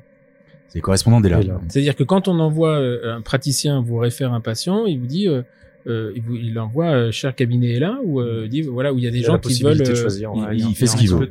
Il y en a qui a mettent un- indifférent. Voilà, il y a un En fait, on a un formulaire Ouais. Mm. avec les noms de chacun, euh, mais c'est le même formulaire. Donc, il coche une ou plusieurs personnes ou indifférent. D'accord, ok. Mm. Et donc vous avez, Moi, vous avez, pas, vous vu que, pardon? Moi, notamment, quand j'ai débuté, souvent, c'était les indifférents parce que les correspondants euh, lyonnais ne me connaissaient pas encore. Donc, euh, Ok. voilà. Et c'est, euh, je sais pas si vous avez vu dans la l'évolution d'EndoData, il va y avoir justement la possibilité de. Bah, Sandrine m'a appelé tout à l'heure, mais j'ai pas, je l'ai pas rappelé encore. En Ouais, elle appelle souvent Pour Sandrine. des nouvelles fonctionnalités. euh, Sandrine et Coris, top si secrètes. limites pas, ils t'appellent tous les jours. Hein. Faut Faire attention. hein. Ouais, mais on les, a- on les aime fort quand même. le moment où on enregistre, il y a les deux, deux évolutions. Il y a le, le, le dossier pour référer en ligne et puis euh, le suivi du patient. En fait, il y a un questionnaire patient, donc ça c'était euh, c'est intéressant. Voilà. Ok. Et s'ils nous écoutent, il faut vraiment régler le problème du euh, de, de la boîte à courrier. Parce que je pense que ça marche très bien quand il y a un endodontiste, mais nous déjà à deux. Euh, voilà, donc euh, c'était euh, voilà, c'est mon petit message pour pour Endodata. Et euh, euh, donc au niveau euh, euh, là, là, là, c'est là tous les quand vous avez déménagé là, on, on en, on en parlait tout à l'heure, hein, c'est juste avant le le confinement. Vous arrivez ici en juin 2020, donc sortie du confinement. Euh, c'est la société qui est endettée à ce moment-là, c'est elle qui compte, qui euh, c'est la CELARL qui, euh, qui qui a contracté les emprunts, ou vous avez euh, chacun euh, pris une partie euh, euh, des endettements euh, sur vos têtes. Non, c'est la société. La société. La société. La société avec, euh, bon, il a fallu qu'on se porte garant personnellement, mais sinon c'est c'est la société. C'est la société. Et donc euh, derrière, on, on, on, euh, vous avez vos, revenus mensuels euh, qui sont euh, tous les mêmes, hein, je crois, c'est ça. Ouais, c'est ça, Enfin, ouais. Peut-être dans le processus Bah, d'intronisation, justement, voilà, pour le l'instant. processus euh, marque pour l'instant un peu moins. ouais. voilà, mais c'est euh, ce qui est logique puisque il, il est moins de temps ici. Et, euh, euh, et donc à la fin, les, les, il y a, il y a, je pense que le comptable, euh, il a l'air de bien connaître le truc. Donc euh, à la fin, il reste de, de, de la caisse. Qu'est-ce que vous faites? Vous servez en dividende en fonction de vos trucs ou vous remettez tout pour un investissement? Bah, ça dépend. Ça dépend de là où on en est. Je crois que si on a besoin d'investir, on va le prendre euh, en considération. S'il y en a un qui a besoin euh, d'un projet perso, euh, on va aussi le prendre en considération. En fait, ce qu'il faut, c'est qu'on est condamné à travailler collectivement et à s'entendre collectivement. Il faut que tout le monde soit d'accord. Mais condamné dans le bon sens et le mauvais sens, quoi. Exactement. C'est-à-dire qu'en fait, euh, tu peux pas, tu peux pas accepter les règles du jeu d'un collectif et euh, et euh, enfin que quand ça c'est à ton avantage. Ouais. C'est-à-dire qu'il y a un pot à se partager. Qu'est-ce qu'on fait? On garde, on investit, etc. Alors après, on a mis en place des, des deuxièmes structures, c'est-à-dire des, des SPFPL qui, Mhm. qui voilà. Donc on peut très bien Avec faire remonter dans la SPFPL et ceux qui veulent les Mhm. sortir, les garder pour pas être imposés dessus. On y arrive quoi. Mais globalement, c'est ça. Euh, D'accord. Donc en, en fin d'année, donc euh, vous faites le bilan, il reste, on va dire, euh, les 40 000 sur le truc. Là, il y en a un de vous qui dit, bah attendez les mecs, euh, faut que j'achète un appart, donc j'ai besoin de cash. Et à ce moment-là, vous vous sortez le dividende, euh, le- vous sortez les dividendes en fonction de vos prorata et vous laissez le reste dans Bah, le. si dans on est d'accord. Ouais. Ouais, puis- Voilà. Et da- justement, c'est qui euh, euh, ça, ça se fait au vote, ça se fait parce que finalement, quelqu'un qui a un investissement personnel, il en a vraiment besoin. Si les autres sont pas d'accord, c'est-à-dire que là, il commence à y avoir de l'interférence de la vie professionnelle sur la vie privée de chacun. Pour l'instant, c'est c'est jamais arrivé, en fait. Ouais, c'est jamais arrivé. Alors euh, peut-être qu'un jour ça arrivera, mais et, euh, si tu veux, euh, déjà moi je lui dirais, mais alors sans rentrer dans sa vie euh, personnelle, Mhm. euh, tu sais bien que le, voilà, il faut que tu sois d'accord, tu sais bien que machin. Mhm. Donc euh, faire des projets sans t'assurer que le collectif soit d'accord, Mhm. c'est une première erreur. Il faut d'abord t'assurer que tu puisses faire ton projet et non pas euh, faire ton projet et après convaincre le collectif. Ok, c'est après quand tu rentres à la maison, ça va être quand même. oui, mais ça, si tu veux, c'est c'est le deal. Ouais. Mais quand tu Mm. rentres à la maison, c'est vrai que c'est compliqué. Mais quand tu rentres à la maison et que tu sais que parce que tu t'es pété les épaules, euh, ton salaire est assuré, Ouais, euh, mm, enfin, t'es mm. quand même content aussi. Tu comprends Ouais, mais c'est là a- où- euh, Ouais, a- mais, non, mais on peut pas prendre, si tu veux, que les bons côtés sans les mauvais côtés. c'est euh, parce que vous avez de l'expérience maintenant, vous avez plusieurs années dessus, mais tu peux comprendre aussi que quelqu'un qui arrive là-dedans, c'est pas un fonctionnement, euh, franchement, hein, c'est pas un fonctionnement normal. Moi, je, je veux dire, j'adhérerais à 100%, euh, mais tu sens, enfin, quand tu discutes avec les praticiens, quand tu as fait de la formation, tu discutes avec eux à table, c'est quand même hyper, euh, c'est c'est hyper individualiste comme profession. Toi, c'est c'est pas, euh, t'as peu de gens qui sont euh, qui qui accepteraient. Euh, ils regardent tous leur chiffre d'affaires. Les mecs, ils sont associés, ils vont te dire, euh, alors au début, dit oui, alors je fais plus un planto, et là, elle fait de la pédo, donc on cumule. Sauf qu'au bout de trois ans, l'autre, il dit, attends, euh, tu me fais chier, moi je fais un million, toi tu fais cent mille, c'est pas normal qu'on gagne la même chose. Bah après, je- moi, je fais le bilan euh, à l'année Ouais. de tout ça, avec euh, beaucoup, beaucoup de lignes euh, de, de rapports, en fait, sur la présence, euh, le nombre de, de consultations, le nombre de ci, le nombre de ça. Ça fait des chiffres bruts, et après, j'essaie d'en tirer des conclusions. Mhm. Mais grosso modo, si, euh, par exemple, je prends cet exemple-là parce que avec Baptiste, on a très peu loupé de jours cette année. Enfin, on, on a à peu près la même chose sur toute l'année. Et on s'est rendu compte, là, à 10 mois et demi, on a 500 euros d'écart sur 10 mois et demi de chiffre d'affaires. Par rapport aux autres Non, non, entre nous. Ah, Entre vous, Parce d'accord. qu'ils ont bossé le même nombre de jours, Ouais. exactement le même Voilà. nombre de Mais parce que le planning, le planning est complètement reproductible en termes de jours, en termes de taux horaire, en termes de, de soins, etc. Et en fait, euh, en étant euh, tout le temps là, on a fait, on fait les mêmes choses en fait. Après, on l'a dit au tout début, bah, c'est sûr que le, le non, euh, le non productif, en- enfin, comment dire, Oui, le temps hors, le- euh, hors production voilà, le pure, oui. temps, c'est très difficile il de l'évaluer, de, le- Oui, de le valoriser financièrement. Exactement. Mais ça, euh, étant donné qu'on a tous des tâches, on l'accepte. Hmm. Et au pire, si quelqu'un fout plus rien, on, on va, on va lui, on va lui dire en fait. D'accord. Mais euh, euh, alors justement, comment vous gérez vos jours d'absence? C'est euh, vous demandez l'autorisation, en disant bah voilà, je m'en vais. euh, Alors le nombre de vacances, ça, on, pourrait- à la limite, on pourrait dire bon bah c'est tant de jours par l'année, mais euh, euh, il y en a qui va être peut-être être plus sollicité pour aller faire une conférence à droite à gauche. D'ailleurs, Ça, c'est les- pas de l'absence, ça. Non, c'est du travail. alors c'est du Ouais, travail, ok, mais c'est c'est du temps non productif. Mais est-ce que par exemple les honoraires de vos cours quand vous en faites, ils arrivent chez Ella ou ils restent sur vos comptes? Ah oui, Ouais, oui. Alors, moi, moi, quand Ah. je fais une conférence, déjà, je demande le chiffre que, du, des jours que ça me prend. parce Mhm. que Mhm. euh, ou alors sauf si vraiment il y a un intérêt à y aller et que j'ai envie d'y aller et euh, et je rebalance tout chez sur elle là ouais. D'accord, ok. Ah. Oui, donc Là, ça par exemple, je sais pas, il y avait des conférences à faire en ligne sur euh, sur un, enfin voilà, un cours, un cours en ligne, et euh, j'avais pris deux jours pour monter les cours, Mm. etc. Et en même temps, euh, bah, tout ce qui revient remonte de ces cours, Ça retombe c'est sur- sur, ok, sur d'accord. voilà, c'est pas sur moi. Ouais. D'accord, ok. Ah, c'est la moindre des choses. si Oui, non, non, c'est, Ouais. euh, mais c'est le- ça va, vous allez au bout du système, quoi. Ouais, bien sûr. Par rapport au jour d'absence à proprement parler. Et là, on revient sur la structure justement de, de fonctionnement d'ELA. Euh, tous les mardis, on a une euh, réunion d'associés, donc des praticiens. Et c'est à ce moment-là où on en parle et euh, que les jours sont, sont accordés. Enfin, en tout cas, c'est vrai qu'on n'est pas très regardant non plus là-dessus. Et euh, en fait, on se met au courant euh, lors de ces réunions-là. D'accord.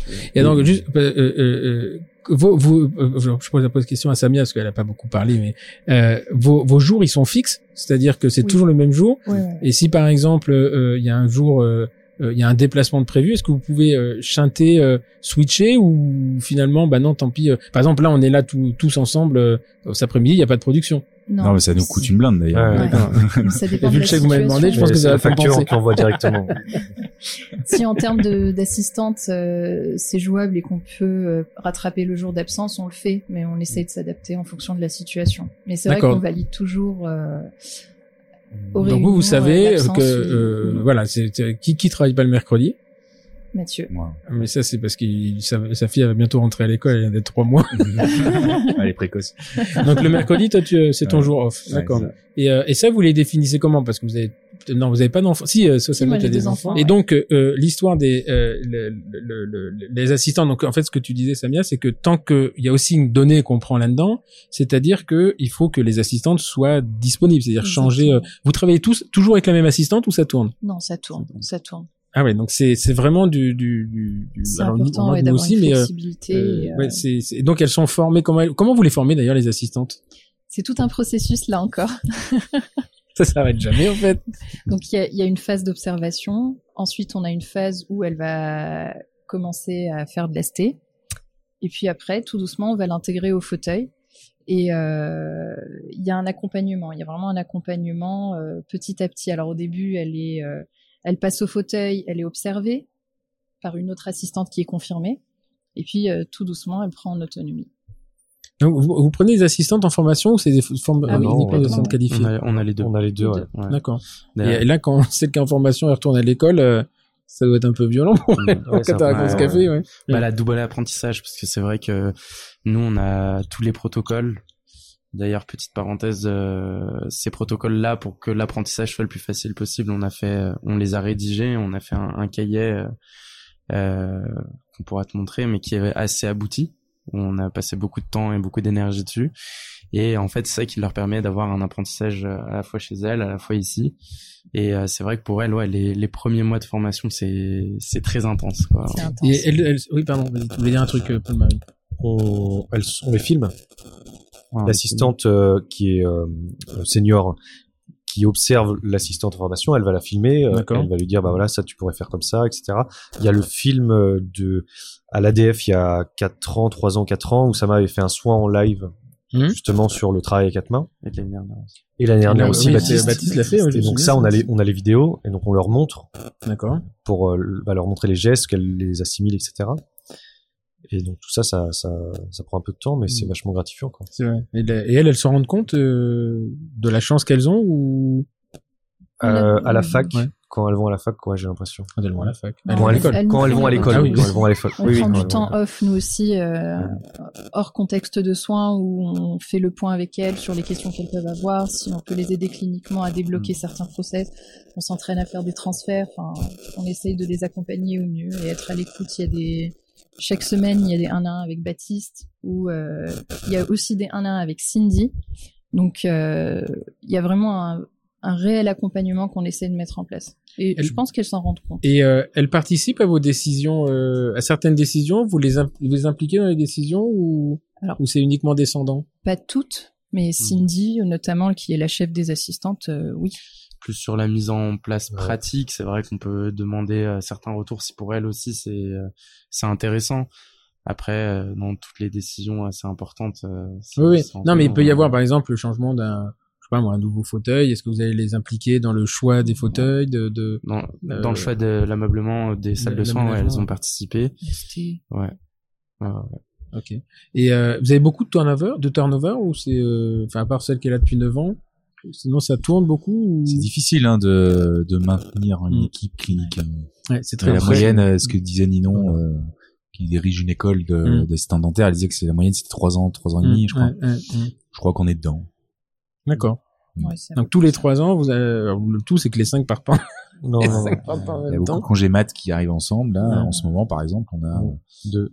On a deux sur cinq. Ouais, On a c'est ouais. difficile. Ce qui est, euh, par contre, tu vois, une des souplesses qui est très intéressante, c'est qu'on n'a pas tout misé sur la, le- la performance du couple euh, praticien-assistante. C'est-à-dire que quand il manque une assistante, bah, on peut quand même bosser. Ouais, Ça, c'est très, très confortable. Ok. Et donc euh, là, juste pour revenir au, au, au sens de soins, donc euh, vous avez votre demi-journée de consultation qui est euh, planifiée. Ouais. D'accord. Et vous savez, c'est toujours la même journée. Ouais. Exactement. Ou la deuxième demi-journée, vous êtes euh, euh, off ou Non, on, bah, on a nos missions du cabinet. Sinon, Baptiste et moi, on est attachés à, à la fac de Lyon. D'accord. Donc, on y va après notre demi-journée de consulte. On va à la fac de Lyon, D'accord. à l'hôpital.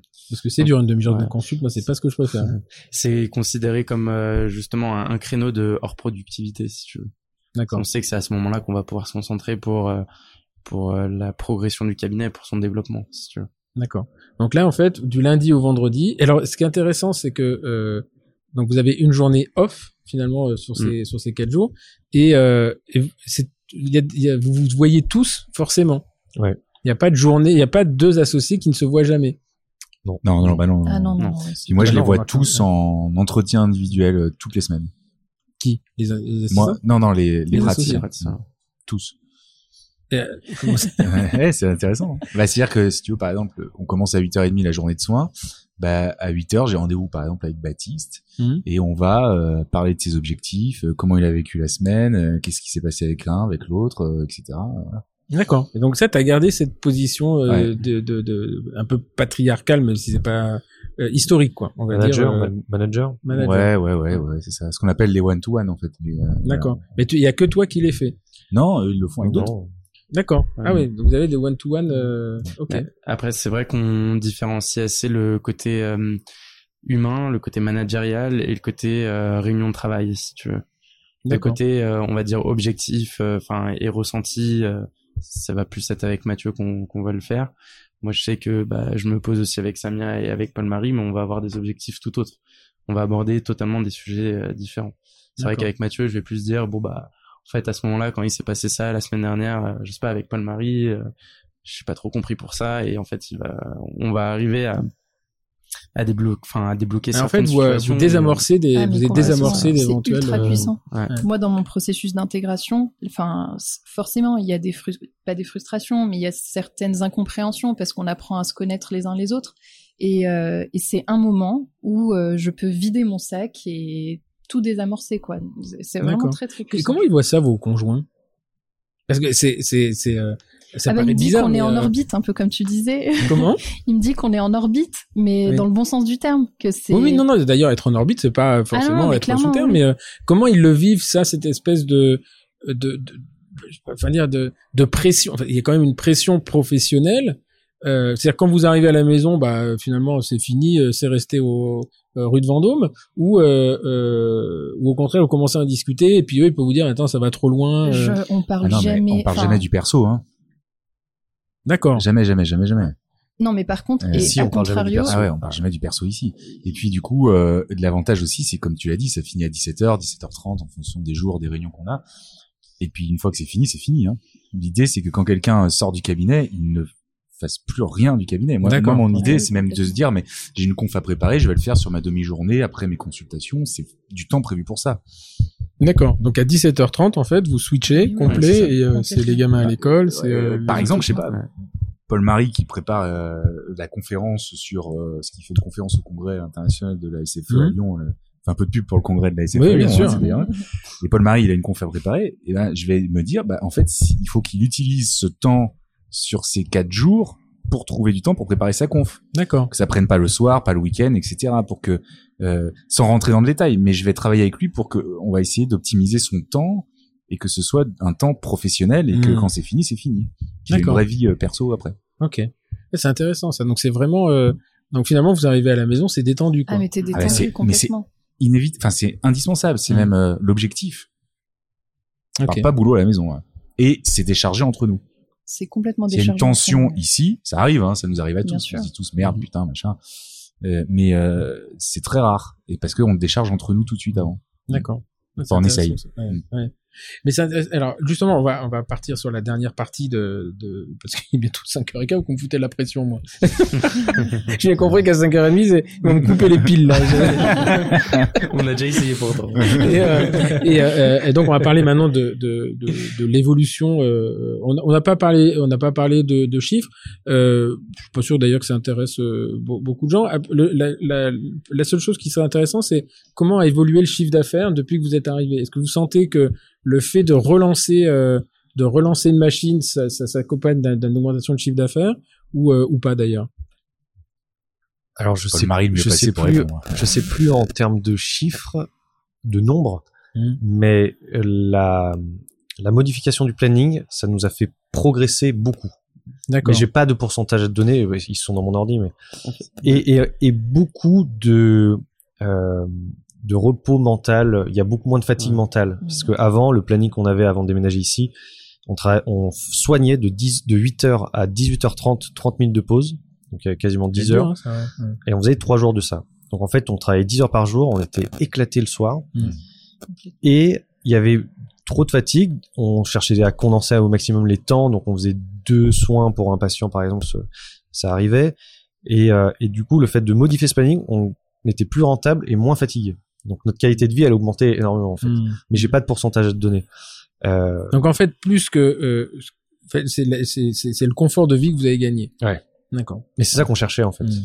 C'est ça qu'on En cherchait. gardant le même, la même rentabilité, le même salaire, ouais, effectivement. Oui, parce que c'est- y a- les chiffres, ont un- les chiffres ont ses limites. C'est-à-dire que les chiffres, ce sont en fait, c'est un baromètre. Ça te dit où tu es, mais c'est pas une finalité. C'est-à-dire que euh, à aucun moment vous vous dites, euh, euh, je veux un chiffre d'affaires d'un million à la fin de Bah, ça dépend ce que tu veux comme objectif de vie. Euh, Il y en a, euh, qui soient dentistes ou pas, euh, peu importe. Il y en a, ils veulent avoir une Ferrari, et ben ils vont se donner les moyens, soit en heures de travail, soit en chiffre d'affaires, soit en- ils vont trouver un moyen d'avoir une Ferrari. Euh, nous, c'est pas notre délire. Mm. Euh, nous, ce qu'on veut, bah, c'est avoir une bonne qualité de vie, un bon confort de vie, rentrer un peu plus tôt le soir pour aller s'entraîner ou voir les enfants. Euh, mais du coup, on a conditionné tout notre exercice, notre planning, notre chiffre d'affaires et, et notre rémunération par rapport à Par ça. rapport à ça. Tu parlais Et- des dividendes tout à l'heure. Euh, bon, il y a eu l'année du Covid, etc., machin. On n'a pas forcément beaucoup de dividendes à sortir, Mm. mais Puis on les réinvestit vachement. On les réinvestit vachement, les parce que euh, développement. eh ben, on va partir quatre jours à Budapest pour le SE, on va Mm. partir machin, truc, et tout ça, c'est la CELAR en tout qui paye tout ça. Mm. Nous, on sort aucun euro de notre poche quand on fait ce genre de choses, euh, et ça fait partie du confort de vie en fait. Mm. Ouais, c'est ça. Tout ce qu'on va, de toute façon, tout, tout ce qu'on va pouvoir passer sur la CLR, bon, on fait tous, hein. on- Mm. Faut le passer dessus. hein. Ouais. Mais ce qui est intéressant, c'est le, le, quand je vous disais tout à l'heure, c'était en orbite, vous êtes en orbite, c'est le, le mindset que vous avez là, il est, il est vraiment en orbite. Parce qu'on réfléchit tous ensemble. Ouais. Alors, il y a, y a deux choses. D'abord, vous réfléchissez ensemble, vous, êtes, vous avez ce processus d'intégration où vous savez que vous mettez les pieds, et surtout, vous faites tous le même métier. C'est-à-dire qu'un paro, euh, tout à l'heure, je te disais, vous avez acheté, il m'a dit non, euh, en endodontiste, on n'est pas un planteau, on peut pas se le permettre, mais ce que je veux dire, c'est que la- la- la- le différentiel euh, de revenus entre deux professions, entre un omni, enfin même on pourrait dire entre un omnipraticien et un implantologiste par exemple, va rendre encore plus compliqué parce qu'on a l'impression que plus on, plus on génère de l'argent, plus on est fort. Ce qui est, qui est d'ailleurs un, un- un faux raisonnement, à mon avis, Oh, mais euh, Ouais. Euh, euh, c'est un raisonnement qui est complètement erroné. Mais euh, c'est c'est euh, voilà, c'est inté- c'est intéressant. Donc on va sur les chiffres, on va c'est pas peine d'aller. Enfin, je vois pas ce qu'on pourrait dire de plus de plus de plus intéressant. Moi, ce qui m'intéresse surtout, c'est où est-ce que vous allez maintenant? Où est-ce que vous allez euh, C'est-à-dire, est-ce que vous voulez continuer à grossir? Donc Mathieu, tout à l'heure, en me disant, oh non, euh, j'ai d'autres projets. Alors je sais pas si tu veux en parler ou euh, euh, ou avoir cette espèce de euh, euh, de, de, de- en fait de dupliquer le modèle. Euh, Bah, le 3.0, j'ai il est écrit, mais c'est vrai qu'il y a là, plein de... spontanément, j'ai envie de te dire euh, Joker, pas Joker par pudeur, mais Joker parce que on sait pas trop. Mhm. Euh, après, euh, je pense que, enfin, je sais pas, je vois Baptiste qui réagit, je pense qu'il il s'exprimera aussi parce que c'est quelque chose qui lui, lui tient à cœur. En même temps, on se rend compte qu'on on peut dupliquer, on peut grossir ici. Euh, il y a quand même une difficulté et il faut pas l'oublier et c'est là où à mon avis ça passera par une je sais pas quelque chose qui va nous débloquer sur la gestion humaine à encore plus grande Mhm. échelle. Mhm. Je crois qu'il y a des des passages qui sont démontrés. Hein. Quand tu es une micro-entreprise à 4-5 personnes, Mhm. ça fonctionne plutôt bien. Mhm. Après, euh, entre quand tu passes 5, 6, 7, 8, ça commence à avoir pas mal de choses à, à Et à 10, structurer. c'est le comité d'entreprise. Ouais, et ben, on, mais on en est, on en est là, nous. Hein. Ouais. Donc, euh, du coup, si on, si on duplique, bah, ça va être euh, deux fois ça. Donc, euh, voilà. Et puis aussi, euh, il y a une notion de temps parce que euh, on en a vu des gens qui essayent de postuler au cabinet, tout ça. Alors, on les reçoit, on discute avec eux, etc. Mais c'est un processus. Et Mm. on, tu l'as dit euh, quand on en parlait en off. euh, faut, nous, on, faut que tout le monde soit d'accord. Mmh. Euh, jamais personne n'imposera quelqu'un ici. C'est Mm. impossible Mmh. Mmh. euh, de par le- les garde-fous qu'on a mis en place, etc. Donc c'est long, euh, mais c'est solide. Mmh. Euh, donc je ne sais pas où on va. Euh, on a tous aussi des ambitions personnelles. On a tous aussi des projets. Bon, peut-être que si tu veux, moi, euh, j'ai mis un gros coup. Euh, En je- amont, ouais. Et là, je suis en train de souffler un petit peu. Alors que là, je vois bien que que euh, Paul-Marie et Baptiste, qui sont à l'âge où moi j'ai mis un gros coup, ils sont en train de le mettre. Mmh. Euh, bon, bah les, les suites, euh, Samia aussi, des suites vont, euh, voilà, c'est peut-être à eux de l'écrire maintenant. Mmh. Et moi, je serais peut-être à les accompagner, etc. Mais on en discute tous, en tout cas, c'est évident. Alors Baptiste, s'il voulait, il s'agitait derrière son micro. là. non, non, j'a- j'acquiesce tout ce que dit Mathieu parce que c'est vrai que bah, tous ensemble, on a, on a pas mal d'échanges sur euh, ce qu'on peut faire de, dès là à l'avenir. On a, d'ailleurs, c'était, il me semble, il y a trois semaines, on a, on a bloqué toute une journée de, de stratégie sur l'avenir. Donc, on essaye de définir ces lignes-là tous ensemble. Euh, Il y a différents axes sur lesquels on peut aller. On, on, on les connaît. Ça, veut- ça peut aller de la formation, intégrer des personnes ici. On sait que bah, D'ailleurs, demain, euh, on a la troisième salle qui est équipée pour euh, pour pouvoir recevoir des soins. Donc euh, la quatrième salle, pardon, ouais. euh, pour recevoir des soins. Donc on sait qu'on pourra qu'on pourra accueillir euh, de nouveaux praticiens. On a la chance d'intervenir à la fac, de rencontrer des super euh, des super enfin des super étudiants qui sont motivés pour se former. Donc on sait en tout cas c'est en cours pour euh, Pour avancer. pour ouais. des praticiens. Mais ce qui, est, ce qui est marrant, c'est que vous avez plus de candidats que de places, contrairement à, alors que on entend toujours les cabinets dire je cherche un collaborateur, je trouve pas. Et vous, finalement, ils viennent. On les accompagne. Ah oui, non, ce que je veux dire, c'est que vous avez, Il y a Euh, des gens qui frappent. Il y a des gens qui frappent. mais il y en a pas tant que ça parce prend- que après, c'est de l'endo, hein. Ouais, le Oui, alors déjà- euh, moi, c'est la même chose en implanto, refroidi t'en as aussi. 12 000 dehors. Ouais, le Déjà- processus, il, il refroidit aussi Oui, il part. Il y a- refroidit. ah merde, il va falloir Ça vraiment que je fasse pas des- mal. ouais. et après il y en a déjà euh, qui nous ont dit qu'ils qu'ils osaient pas. C'est-à-dire. Là, qui osent pas, qui osent pas nous écrire pour euh, venir euh, nous observer ou quoi. Euh, Mais Ouais, c'est sûr c'est que c'est vrai. impressionnant. Ouais. Processus mais c'est vrai qu'il y a, il y a que Samia qui pourrait nous dire ou Marc, parce que nous on était déjà là depuis un moment. Mais... C'est une équipe assez solide euh, pour arriver et euh, se dire moi je peux apporter quelque chose ou tu- du moins je peux me créer une place ici. Bah c'est c'est pas forcément évident au départ. Ceci dit, la, la place elle se crée parce que euh, justement il y a un processus et que les lignes elles sont écrites dès le départ. Donc on sait où on va et on sait que notre place. C'est, c'est, mais c'est, un côté flippant, mais extrêmement rassurant. C'est-à-dire c'est- qu'une fois fait- que tu arrives dedans, d'abord quand tu as un objectif, euh, bah tu sais où, et puis après libre à toi d'y être ou de pas y être, quoi. C'est en fait derrière la, la rigueur. Moi mon sentiment c'est qu'il y a énormément énormément de bienveillance. Hmm. c'est euh, il y a une honnêteté dans tous tous les processus qui sont mis en place. Et, euh, et c'est pour ça que moi quand je rentre chez moi j'ai aucune frustration. On ne parle pas de je parle pas du boulot je parle pas du cabinet. Euh, c'est ouais c'est c'est rassurant. Mais c'est vrai que tu vois la, la position de Samia et son témoignage, euh, pour nous en fait, il, il est euh, super important et très valorisant si tu veux parce que c'est vrai que comme tu l'as dit, on est on est des aliens, enfin, on est des des Mm. ovnis si tu veux, on est en orbite et ça peut faire peur aussi en fait. Ils se disent il y a un- il y a, il y a quelque chose qui est caché derrière en fait. C'est on va me mettre une quenelle à un moment donné. Hmm. C'est pas possible qu'ils vont me donner le- la part la du gâteau et vrai. au bout d'un moment, ça, c'est tellement entendu, beau ça. Que euh, c'est obligé. Eux, ils vont y gagner quelque chose et je vais me faire, euh, je vais me faire avoir. Et en fait, euh, Samia est arrivé dans des conditions où il y avait déjà tout qui était posé.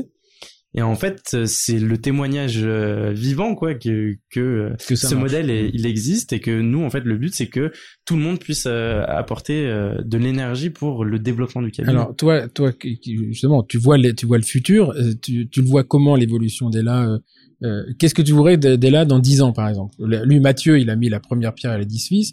Là, quelle est la pierre que vous vous allez mettre puisque vous avez euh, euh, 10 ans d'écart, peut-être pas 10 ans d'écart, mais pas loin. Enfin, Ouais, il y a presque une génération. Enfin, quasiment 10 ans. Ouais.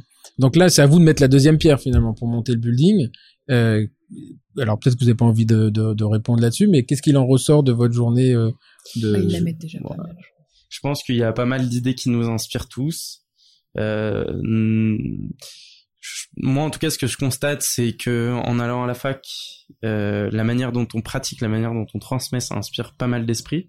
Donc, en, en tout cas, on sait qu'on a, euh, on a le potentiel pour pouvoir euh, créer, euh, enfin, ou en tout cas de, de perpétuer cette. En fait, ce que ce vous voyez cabinet. pas, ce que vous voyez pas derrière le micro, c'est que moi je vous vois tous et c'est, euh, je le dis, je le dis pas, va- voilà. Non mais c'est. Ah non, non, non, je crois pas, non, non. Et- Non, je, je, Il y a- non, il y a enfin, des- il y a je des idées, mais- c'est- en fait, c'est- après, c'est plus- pas je dis, je dis pas, c'est je sais pas, Ouais. on- enfin, on sait pas trop, veux- on cherche, on est en train de chercher. D'accord, ok. Je veux bien vous voyez, il y a une évolution. enfin, Mais si tu veux, euh, à Lyon, il y a un centre euh, orthopédique, Hmm. de, de chirurgie orthopédique, qui s'appelle le Centre Paul Santier, où tu as tous les euh, grands spécialistes d'une seule et même euh, discipline qui sont réunis. Et moi, si tu veux, c'est quelque chose qui me fait fantasmer. Je sais que Paul-Marie aussi aime, aime bien en parler, euh, à prendre cet exemple. Et pour moi, en fait, c'est un peu comme ça que je verrais. Et là, c'est de pouvoir euh, regrouper un label où tu sais qu'en fait, tu vas là-bas, t'as des soins de, de super qualité qui sont faits. Et euh, quelle que soit la personne qui te prend, tu as un grand rôle euh, en termes de- d'accès aux soins. hmm, Enfin, c'est, il y a, je me retrouve dans beaucoup de valeurs, tu vois, d'une grosse, euh, d'une grosse Ouais. entité. Quoi. une euh, Une clinique d'endodontie, quoi. Ouais. Ouais. Clinique d'endodontie comme euh, voilà Paul Santi ou, C'est une mutualisation des soins. Ouais, ou, Des- dans Grey's. Anatomy, c'est l'hôpital qui est gé- qui est géré par les médecins et c'est les médecins qui bossent dedans. hmm. C'est ces images-là. Bon après, euh, C'est le pas les- principe de la clinique. Hein. La Ouais. clinique, sont les actionnaires, sont les médecins. Qui Exactement. sont- Et ça, ça, bah, c'est un peu le D'ailleurs, cas c'est de nous, mais on est les- ces cliniques-là qui sont les mieux gérées d'ailleurs. mais on est une Bah oui. petite clinique. Euh, mais peut-être qu'un jour on aura euh, un autre étage ou un, ou un bâtiment, mais euh, dans Lyon c'est compliqué. Ou alors vous aurez monté une salle de sport. Ah bah c'est déjà fait. Mais vous, mais non, mais vous pourriez faire des abonnements. Non mais une autre, c'est Coach. déjà fait aussi. Ah. Samuel, vous voulez rajouter un Oui, truc? euh, Fit, par bon rapport à ce label-là, en fait, il y a, il y a vraiment une relation de confiance qui est établie avec les correspondants. Et quand je suis arrivée, la première chose que j'ai dit, c'est bon, euh, là, je commence en juillet. euh, Comment on fait Comment on va communiquer sur mon arrivée euh, Et puis comment je vais faire Il faut que j'aille moi per- en personne euh, au cabinet des correspondants pour me présenter, pour qu'ils sachent à qui ils ont affaire. Et en fait, j'ai pas du tout eu besoin de ça. C'est-à-dire Mhm. que je suis arrivée, mon planning il était plein, et les garçons, ce qu'ils m'ont dit, c'est que, écoute, euh, on pense qu'on a un réseau de correspondants qui nous font confiance, et nous, on te fait confiance. Et je l'ai ressenti, c'est-à-dire que tout de suite, les indifférents, euh, euh, enfin la case cochée indifférent était, euh, ça, on avait que ça, ça, peut blesser au départ, mais Oui, alors mais finalement, oui, euh, bien après, on sûr, c'est bien sûr, normal. Ouais. bien sûr. Non, non, mais Évidemment, c'est- un début ça- nécessaire. C'est vrai que les début, correspondants, dis, moi, bon, euh, ils m'ont clairement dit d'emblée, bon bah génial, euh, une fille qui rejoint l'équipe, euh, c'est super, on a hâte de travailler avec elle et tout. C'était pas du tout, ah mais on la connaît pas. Voilà, Mmh. Non, mais de toute parce- manière, il y a les rencontres parce que ils ont bien vu, si tu veux, avec l'intégration de chacun, Marie, de ouais. chacun, de Baptiste, etc. que Et vous validez ça- les intégrations. Exactement. Et surtout qu'on les encadrait. Ouais, ouais, Surtout ouais. qu'en fait, si tu veux, c'est pas parce que tu rentres dans le cabinet, enfin, Samuel sait bien ce que c'est la dernière arrivée, puis Marc aussi, il s'en rend bien compte. C'est pas pour autant qu'on rend pas des comptes. Et c'est pas Mm. pour autant que tu peux pas faire n'importe quoi. On est toujours, même moi, je ne peux plus, je ne peux pas faire n'importe quoi. Mmh. Non, mais c'est vrai. Bien sûr.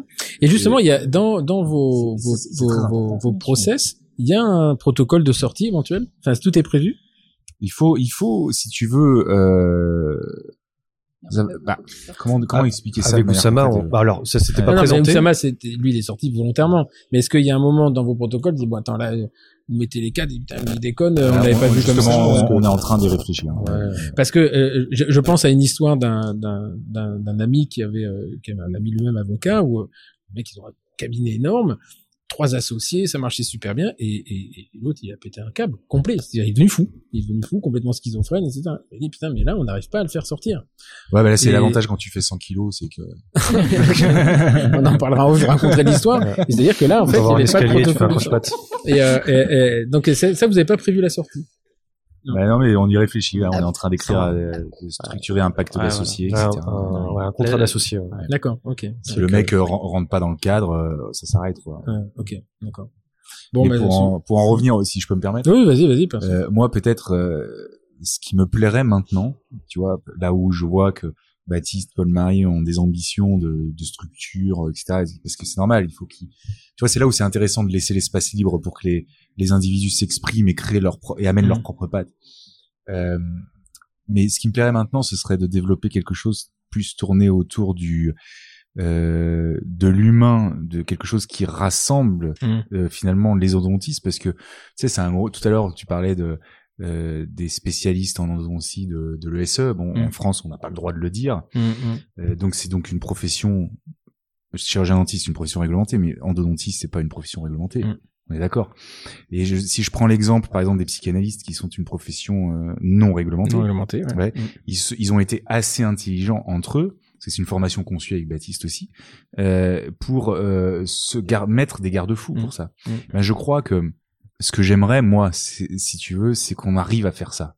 C'est-à-dire de dire, bah voilà, Stéphane, viens superviser ma pratique, euh, comme des, des psychanalystes Mm, qui se, mm. voilà, qui, et puis euh, moi, je sais pas, j'irai superviser quelqu'un, etc., etc., pour être sûr que finalement, autour d'un label ou d'une ou du- d'une conception d'une endodontie de qualité, on puisse se protéger et que ce soit pas quelque chose. Ouais, voilà. un- L'exemple des psychanalystes est, est extrêmement intéressant Ouais. puisque il y a d'abord il y a des, des psychiatres qui sont psychanalystes, il y a des Mm. psychologues, il y a des non non non d'ailleurs, et donc euh, euh, effectivement ils se font euh, ils sont en auto euh, en auto observation, c'est-à-dire c'est Mais c'est ça. euh, Mais, c'est un peu, c'est un peu notre notre concept ici au cabinet. Mm. Et puis, euh, bah, quand on voit, tu vois que peu importe de là où tu viens. Mm. euh, au début, on était on, d'un point de vue euh, de la fac, et puis euh, au début sur les diplômes euh, en endodontie, on ne Mm. jurait que par les DUE, les machins, et puis en fait tu te rends compte, bah non, il y a un aspect humain qui Mm. euh, qui aussi rentre en considération, etc. Et que euh, nous, ce qu'on veut, c'est qu'il y ait une formation d'endodontie qui a été supervisée cliniquement et aussi sur de la recherche biographique pour qu'il y ait une autonomie des individus.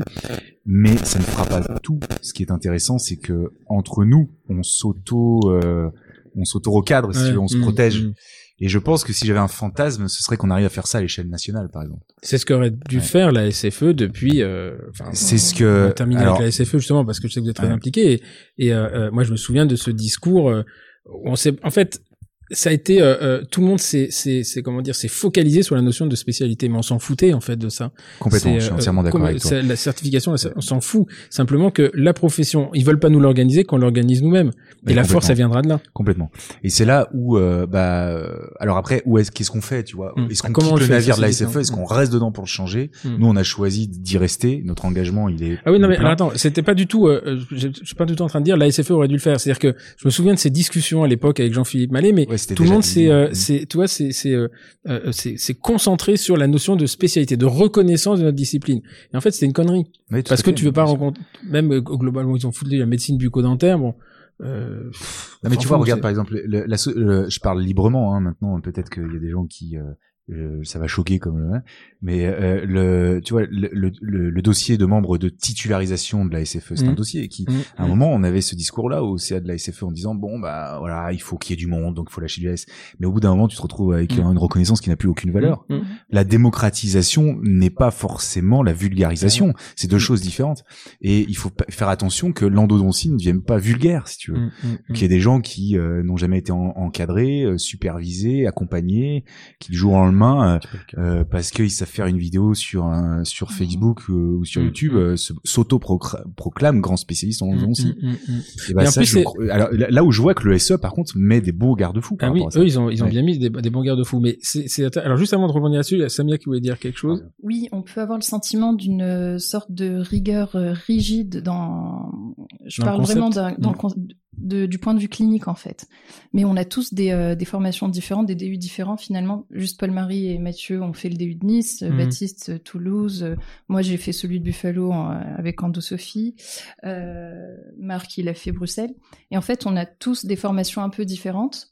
Et au début, ça donne forcément euh, à débattre sur certains points de vue. On a tous des points de vue qui, en fait, dans les grandes lignes, on est tous d'accord, mais il y a Mm. certains points de vue, on va débattre et tout doucement, on se, on, ça se lisse et on, On s'apporte finalement, on s'apporte Non, mais mutuellement. ça, puis vous choses. alimentez.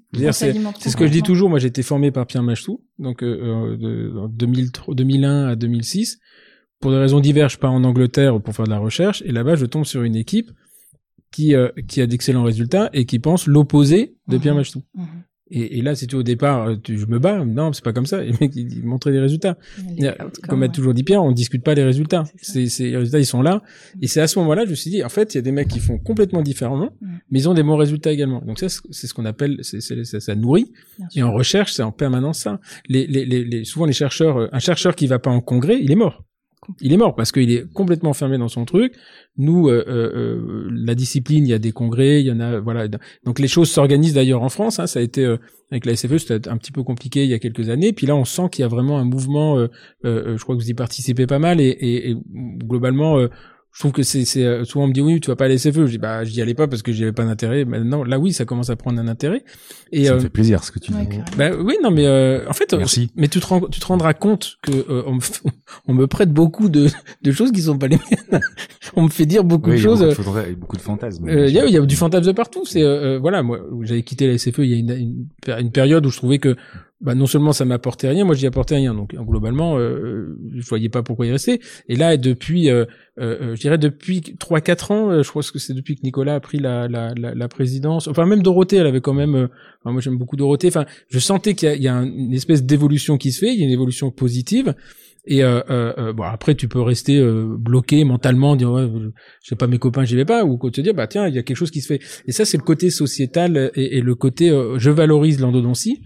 Je pense euh, essayer d'œuvrer dans ce sens-là et on n'est pas les seuls à œuvrer dans le bon sens. Donc euh, effectivement je trouve que le le, le- le- les congrès euh, que vous appelez les congrès internationaux, ils ont été assez inégaux euh, dans le passé, et que je trouve que depuis qu'il y a, on cherche moins, enfin, la société cherche moins à faire du euh, du bling bling.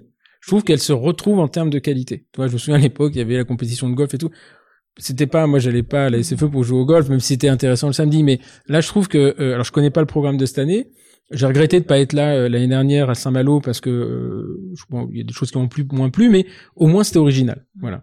Alors Le maintenant, je vais te laisser dire euh, le programme de Lyon. Je suis content, je vais l'avoir en primaire. Parce que j'ai compris, il y avait Nicolas Lehmann et Baptiste, d'après ce que j'ai compris. Non, Paul Marie. Paul Ah, Marie. Paul Marie, ouais. Euh, alors je l'ai pas tout en tête parce qu'il Mm. vient d'être défini euh, il y a pas longtemps, puis euh, les supports de communication vont arriver. D'accord. Mais euh, le thème c'est euh, l'image et la lumière en endodontie. C'est pas mal pour Lyon. Mm. Exactement. la ville lumière. Faut j'aurais dû faire le 9 décembre. ou le Ouais, 8, c'est plus ouais, ça. le 8 décembre. Ouais. Avec un superbe dîner, sans faire bling bling, mais à l'abbaye de Bocuse, donc euh, il faut venir euh, si on peut joindre l'utile à l'agréable. Et ça se fait où à, à la Société internationale? Enfin, au truc Non, à la, international C'est à à la la palais de la Bourse. Ouais. Pays de la Bourse, ok, d'accord. Et c'est euh, les dates? 9 et 10 Euh, juin, 7, je crois. 8, 9. Non, non, non, non, 10 15, juin. euh, 15, 16 juin, je crois. Attends. Oh là là, tu vois, je, Voilà, voilà, c'est- euh, voilà, c'est ça, c'est, il faut que je ressors les, on est tous sur nos iPhones en train de regarder, c'est marrant. Bon, c'est un jeudi, vendredi. Euh, jeudi, vendredi, euh, au mois de 15 juin. au- 15 au 16, 17. 17 Ouais. juin. 15 au 15, 17 17 juin. D'accord. Donc, le pré, il y a pré-cours, deux jours de conférence. Avec le gala le Ouais, c'est 16. ça, avec un double programme cette fois. Ah ouais. Ouais, deux Euh, programmes. Double ouais. salle. Double salle. double salle. Et euh, pourquoi avoir choisi ça? Enfin, Plus de plus de, de monde ou euh, parce que Bah, vous n'arrivez pas à oui, faire oui, oui, seule non, non, c'est vrai. Non, il y a, il y, a, y a beaucoup de pistes. Euh, Bon, déjà le lieu le s'y prêtait euh, complètement. Euh, D'ailleurs, j'invite parce que le, le palais de la Bourse, c'est magnifique. Hein. C'est vraiment incroyable. Euh, et euh, donc c'est des, on n'a pas d'immenses salles amphithéâtre, donc c'était la bonne occasion de faire aussi euh, un double du programme. double, ça. Ok. Puis c'est un programme, ça nous permet d'ouvrir aussi, de, si tu veux, de d'aller sur des confs plus soft skills que hard skills, Mhm. euh, euh, de faire des euh, des confs plus euh, omnipratiques hyper spécialistes et inversement que tout le monde y trouve son compte. Parce Mhm. que moi j'ai vraiment beaucoup de frustration quand je vois des hyper euh, spécialistes en endodontie qui arrivent au congrès et qui, qui s'ennuient un peu, et puis des omnipraticiens qui aimeraient bien y aller mais que pour eux c'est trop trop trop, difficile. Donc euh, je pense qu'il Positionnement compliqué en fait. Mmh. Ouais, c'est ça, bien sûr, mais parce que parce que euh, c'est au final c'est à l'image de, de la société. Il y a, il y a des hyper spécialistes qui sont beaucoup trop loin, euh, déconnectés peut-être du peuple, et c'est souvent ce qui remonte hein, sur les études euh, de, du point de vue du, de la perception de l'endodontie. Euh, parce qu'il y a une étude brésilienne qui parle de ça et qui dit voilà les endodontistes ils sont intouchables quoi, ils sont Mm. sur notre planète. Et euh, du coup ça montre ça, je crois. Tu vois, de Ouais, faire des qui sont Alors après, bon, pour, on pourra discuter justement de, du pla- de la place de la de, de, de, de la SFE, c'est-à-dire de la des sociétés même scientifiques. En, en- Mais ça, c'est relié à euh, la non reconnaissance, la non non identification de la discipline. Parce que quand tu regardes l'association américaine d'endo, euh, euh, les gens qui y vont, ils savent pourquoi ils y vont. Mais ils organisent pas de formation pour les omnipraticiens. Donc on revient toujours au même problème. La société de Paro, la société de française d'endo organise de la formation à omnipraticiens. Est-ce que c'est son rôle ou pas? C'est, je veux dire, je, c'est pas ça que je discute. Mais donc ça veut dire que tu recrutes des, euh, des omnipraticiens qui deviennent membres de la SFE, et derrière il y a les, les spécialistes euh, d'endodontie qui sont de plus en plus nombreux parce qu'il y a 15-20 ans la question se posait pas. Et eux, bah finalement, en fait, t'as créé un clivage. Est-ce que c'est une société qui promeut l'endodontie ou est-ce que c'est une société des endodontistes Et d'ailleurs, quand tu regardes l'AE, Si tu regardes l'acronyme, c'est American Association of Endodontists et pas Endodontics, contrairement à European Society of Endodontology. Donc ça veut dire que eux, ils en ont fait vraiment une association pour la défense des praticiens de la chose. Voilà. Ouais, et c'est euh, intéressant. et, et, et, et, et moi, je me souviens d'une discussion avec Ludovic Pommel il y a, il y a 15 ans euh, ou 10 ans quand il, a, il s'est posé la question de reprendre la, la, la, présidence et et il m'avait dit qu'est-ce que t'en penses? Il m'a dit viens avec moi. Je dis Ludo, c'est d'abord je- c'était pas vraiment mes objectifs à ce moment-là, mais j'y serais allé avec plaisir. Euh, sauf que tant que vous aurez pas une binarisation des choses, avoir une société qui organise, parce que j'ai bien compris que si tu veux la société française d'endo qui organise, c'est le nerf de la guerre, c'est l'argent qui arrive. Mais inversement, euh, euh, toi, prends l'exemple de la société britannique, British Endodontic Society. C'est deux congrès. Un, un le premier euh, jeudi, premier samedi de mars, et un le premier ou deuxième samedi de novembre. Mm. Et une année sur deux, celui de novembre, il s'associe avec les autres. Ils appellent ça une perf. Et donc, ils font rien d'autre. Ils font rien d'autre. C'est-à-dire que tu cotises à l'année pour avoir accès à ces deux formations-là. Il y a une société, une, une secrétaire qui s'appelle Annabelle Thomas. Il rédige, il s'occupe de l'IEJ. Ça s'arrête là. Et en fait, les endodontistes n'y vont pas là-bas, les, les, les omnipraticiens. C'est, une association d'endodontistes. Voilà. Et donc, euh, euh, voilà, c'était une piste à l'époque. Et euh, je pense que si, si, si la société arrivait à, à identifier un petit peu mieux euh, ces trucs-là, alors c'est pas bête hein, vos deux salles, parce que bah, finalement vous allez euh, donner, à, vous allez donner à manger à tout le monde. Donc euh, bon calcul, ouais. Bah merci. Voilà. Donc, euh, alors avant de terminer, euh, euh, alors je vais pas vous demander chacun un livre ou un TED ou un, un machin.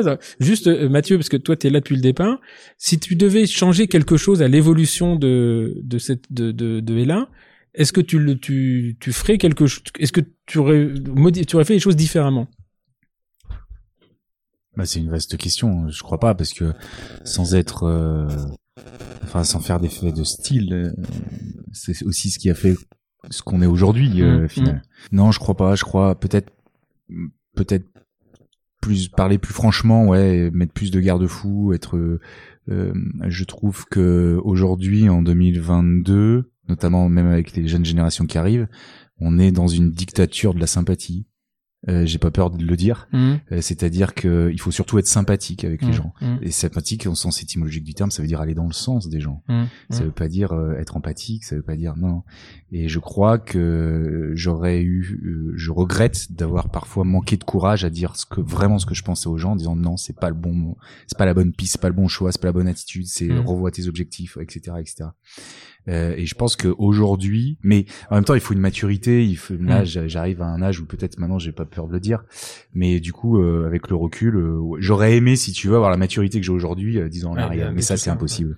C'était éviterait euh, des erreurs, mais ça serait ouais. chiant en fait. Bah, Parce que quand on te dit c'est ça ouais. qui va t'arriver, tu le crois pas. Quand ça t'est arrivé, tu ça. dis bon, c'est c'est ça. pas tout à fait comme pensé comme l'a dit, mais effectivement. En tout cas, m'exprimer euh, publiquement, avoir du courage de dire euh, vraiment ce que je Mm. pense. Ouais, peut-être que c'est ça qui me que je regrette, mais sans sans regret. Enfin, tu l'as compris.